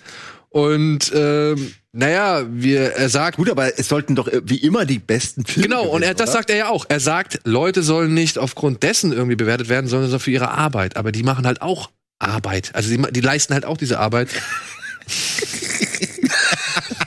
Ich bedanke mich sehr, nehme sehr gerne an, diesen Preis für die besten TV-Sender äh, Deutschland, Regional, Hamburg Weltweit! und weltweit. Danke.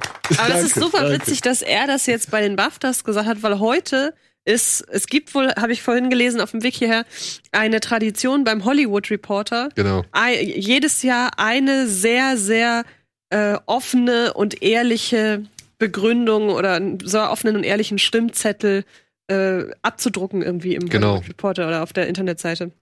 Und da wurde eine Dame, eine Schauspielerin, die aber natürlich anonym bleiben äh, möchte, äh, zitiert, die sich dafür ausgesprochen hat, dass beim amerikanischen Oscar Nur nur, Amerikaner. Amerikaner ausgezeichnet werden und amerikanische Produktion, weshalb sie zum Beispiel auch Sam Mendes schon nicht auszeichnen würde, weil das ist ja ein Brite. Also da haben wir genauso die. Genau, die Briten sollen bitte ihre BAFTAs kriegen und äh, ein, die Amerikaner auf jeden Fall den Oscar. Genau. Ja, das ist so genau wie diese Netflix-Geschichte, das wird sich doch, das wird ja nicht. Ja, aber es ja gibt nicht. schon, also man muss Also- schon irgendwie diskutieren können, warum Greta Gerwig nicht für einen Regie-Oscar nominiert wird, wenn der Film bestes Drehbuch, bester Film, beste Darsteller. Also hat sie, ob trotz der Ja, aber schlechten ja, Regie ist der Film immer noch gut geworden. Was ich also meine, ist ist, sie sollten alle dieselbe Quelle haben. Also so. Ich, Ja, aber das Ja, aber ist es ja ich- überall, wo Menschen abstimmen, Ja. ist ja so. Ja. Ich finde es halt dann immer unglücklich, wenn die einzige schwarze Darstellerin im Film noch eine Befreierin von Sklaven spielt. Also diese Ironie ist halt völlig absurd. Also das ist schon dieses Jahr wieder echt augenfällig. Muss ich halt auch sagen, dafür, dass sie sich sonst so äh, die, in den letzten Jahren irgendwie so groß auf die Fahnen geschrieben haben, ja, wir wollen es jetzt diverser machen, wir haben jetzt frisches Blut dazu geholt, wir haben jetzt äh, deutlich die, die Zahl der afroamerikanischen Mitglieder erhöht und so weiter und so fort.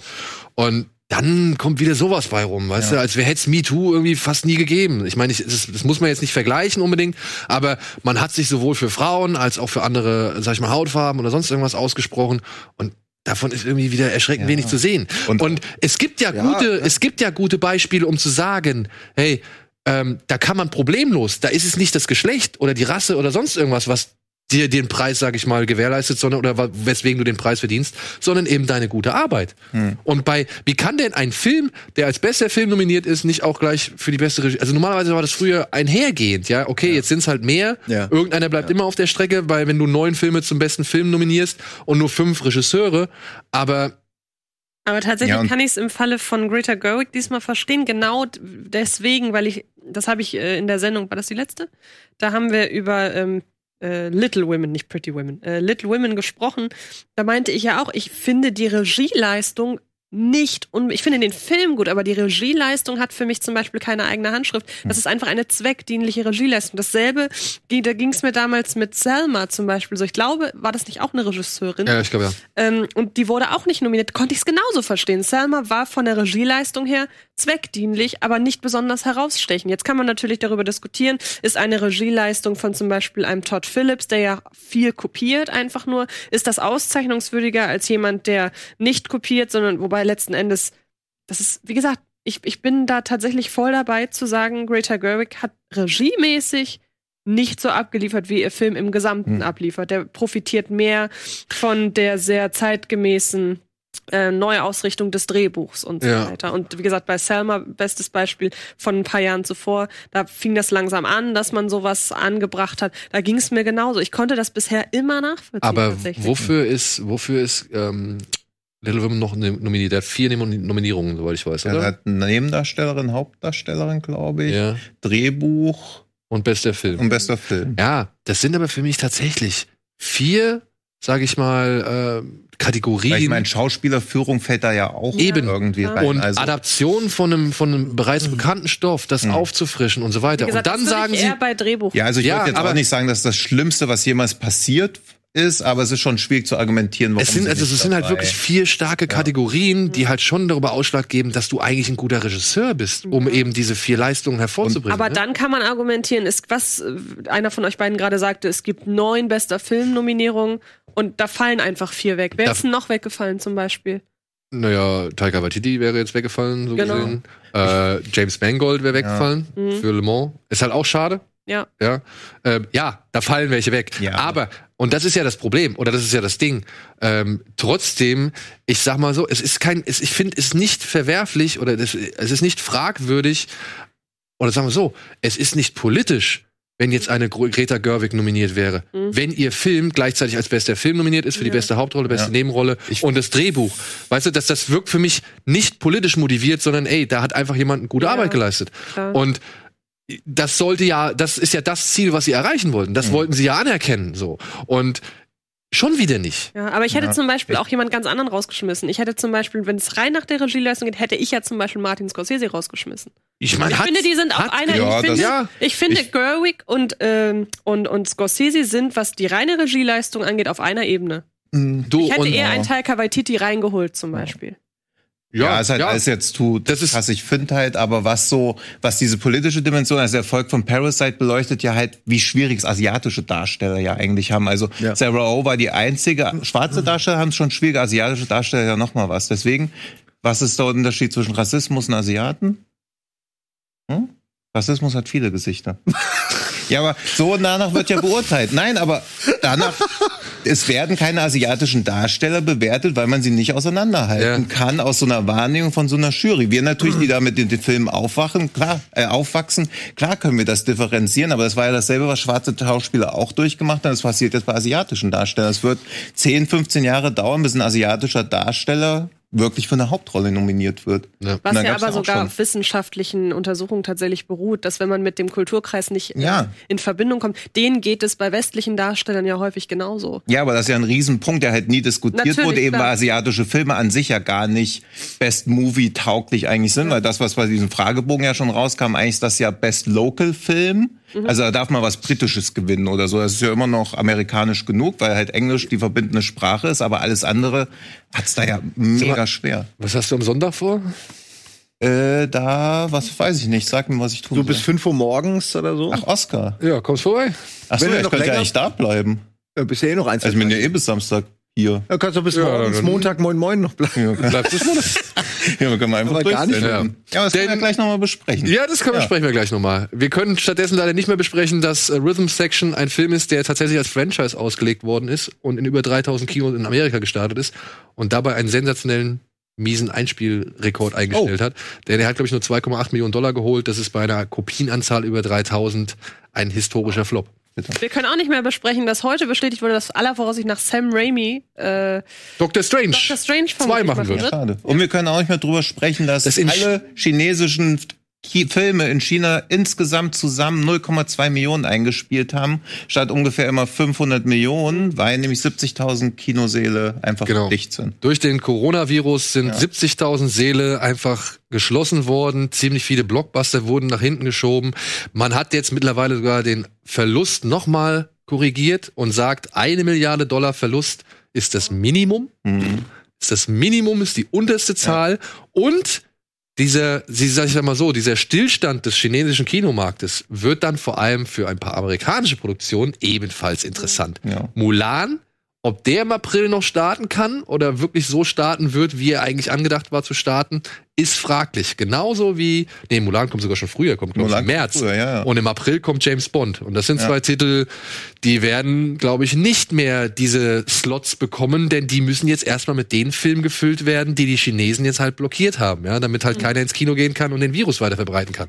Und das wird noch mal spannend und das wird, glaube ich, auch noch mal äh, bei uns hier breiter diskutiert. Das äh, müssen wir, Ja, werden wir auf jeden Fall gibt schlimmere Auswirkungen von dem Coronavirus. Ich finde es immer keine Frage. Äh, interessant zu sehen, wie es halt doch auf so viele Bereiche Genau, des also, Lebens ja. irgendwie. Genau, es geht nicht darum, wir wollen jetzt natürlich festhalten, es ist schlimm, dass bereits über 300 Menschen gestorben sind, aber es ist halt, wie gesagt, für unseren Bereich hier halt, wie gesagt, auch eben interessant und bedenkens, ja, bedenklich, welche, welche Umf Ausmaße dieses, diese, dieser Virus annimmt oder diese Pandemie annimmt.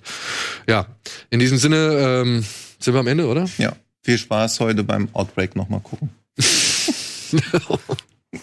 Der ja bei iTunes in Deutschland äh, relativ weit ums Outbreak, genauso wie der von Contagion, Alles ne? jetzt auch Contagion, so. ja, auch, es, gibt, es gibt auch so ein Spiel, so ein, dieses Plague Inc., wo man so eine Pest, wo man möglichst viele Leute Ja. mit der Infektion weltweit töten muss als Spiel, ist seitdem der Coronavirus ausgebrochen Ist ja auf Platz hochgegangen, 1 ja. in den App-Charts. Also Ja, ist aber halt das Spiel selbst ist wirklich super. Ja. Also das ist äh, auch jetzt unabhängig davon. ne? Du kannst auch ein Zombie-Virus einstellen. Ja. Also, Ja, ja. Ist echt ein gutes Spiel. Ja, Kann ich jedem empfehlen. Entwickler haben aber schon gewarnt, dass es keine fundierten Studien sind, die man damit durchführen kann. Also auch gut zu wissen. Gut zu wissen. Ja. In diesem Sinne, gut zu wissen ist auch für euch, dass wir am Sonntag. Jetzt sind wir weg. Wir haben uns abgeschnitten. Nein, ah nee, ist nur der Monitor ausgefallen. Okay. Nein, am Sonntag findet der Oscar statt. Unter anderem sind Gregor, Matthias, Etienne, Anne, Simon kommt mal kurz vorbei. Ich bin am Start. Ja, Tino vielleicht jetzt Ja. auch. Und äh, Antje kann leider nicht kommen. Dementsprechend versuchen wir den, äh, ja, den Saal hier adäquat zu füllen mit genug Leuten, die vielleicht Aber macht- ansatzweise genug wissen. Macht deine Frau wieder die Bacon-Törtchen? Oder müssen wir uns einfach selbst was mitbringen? Ich hoffe, Davon mache ich es abhängig. ich hoffe, die äh, Eierspeck-Muffins werden wieder am Start sein. Okay. Ich kann es nicht versprechen, meine Frau hat gerade eine verletzte Hand, aber ähm, dementsprechend, ja, ab und zu muss ich mir halt auch mal eine reinhauen. Ne? Ja. Gut. Ähm, Nein. In unserer Ehe existiert keine Gewalt. Nur gegen Kinder. Nein, es war auch noch schön. In diesem Sinne, ich hoffe, wir sehen uns Sonntagabend. Ansonsten geht ins Kino, schaut RBTV, schaut Serien und so weiter und so fort. Vielen Dank an euch alle hier und ich hoffe, wir sehen uns Sonntagabend oder Sonntagnacht, sagen wir es nur so. Steven hat auch nochmal angekündigt, dass er sich melden möchte per Live-Schalt oder Video. Und ansonsten, tschüss. Haut rein. Ciao. Drückt auf die Glocke, abonniert unseren Kanal und so weiter und so fort. Bitte.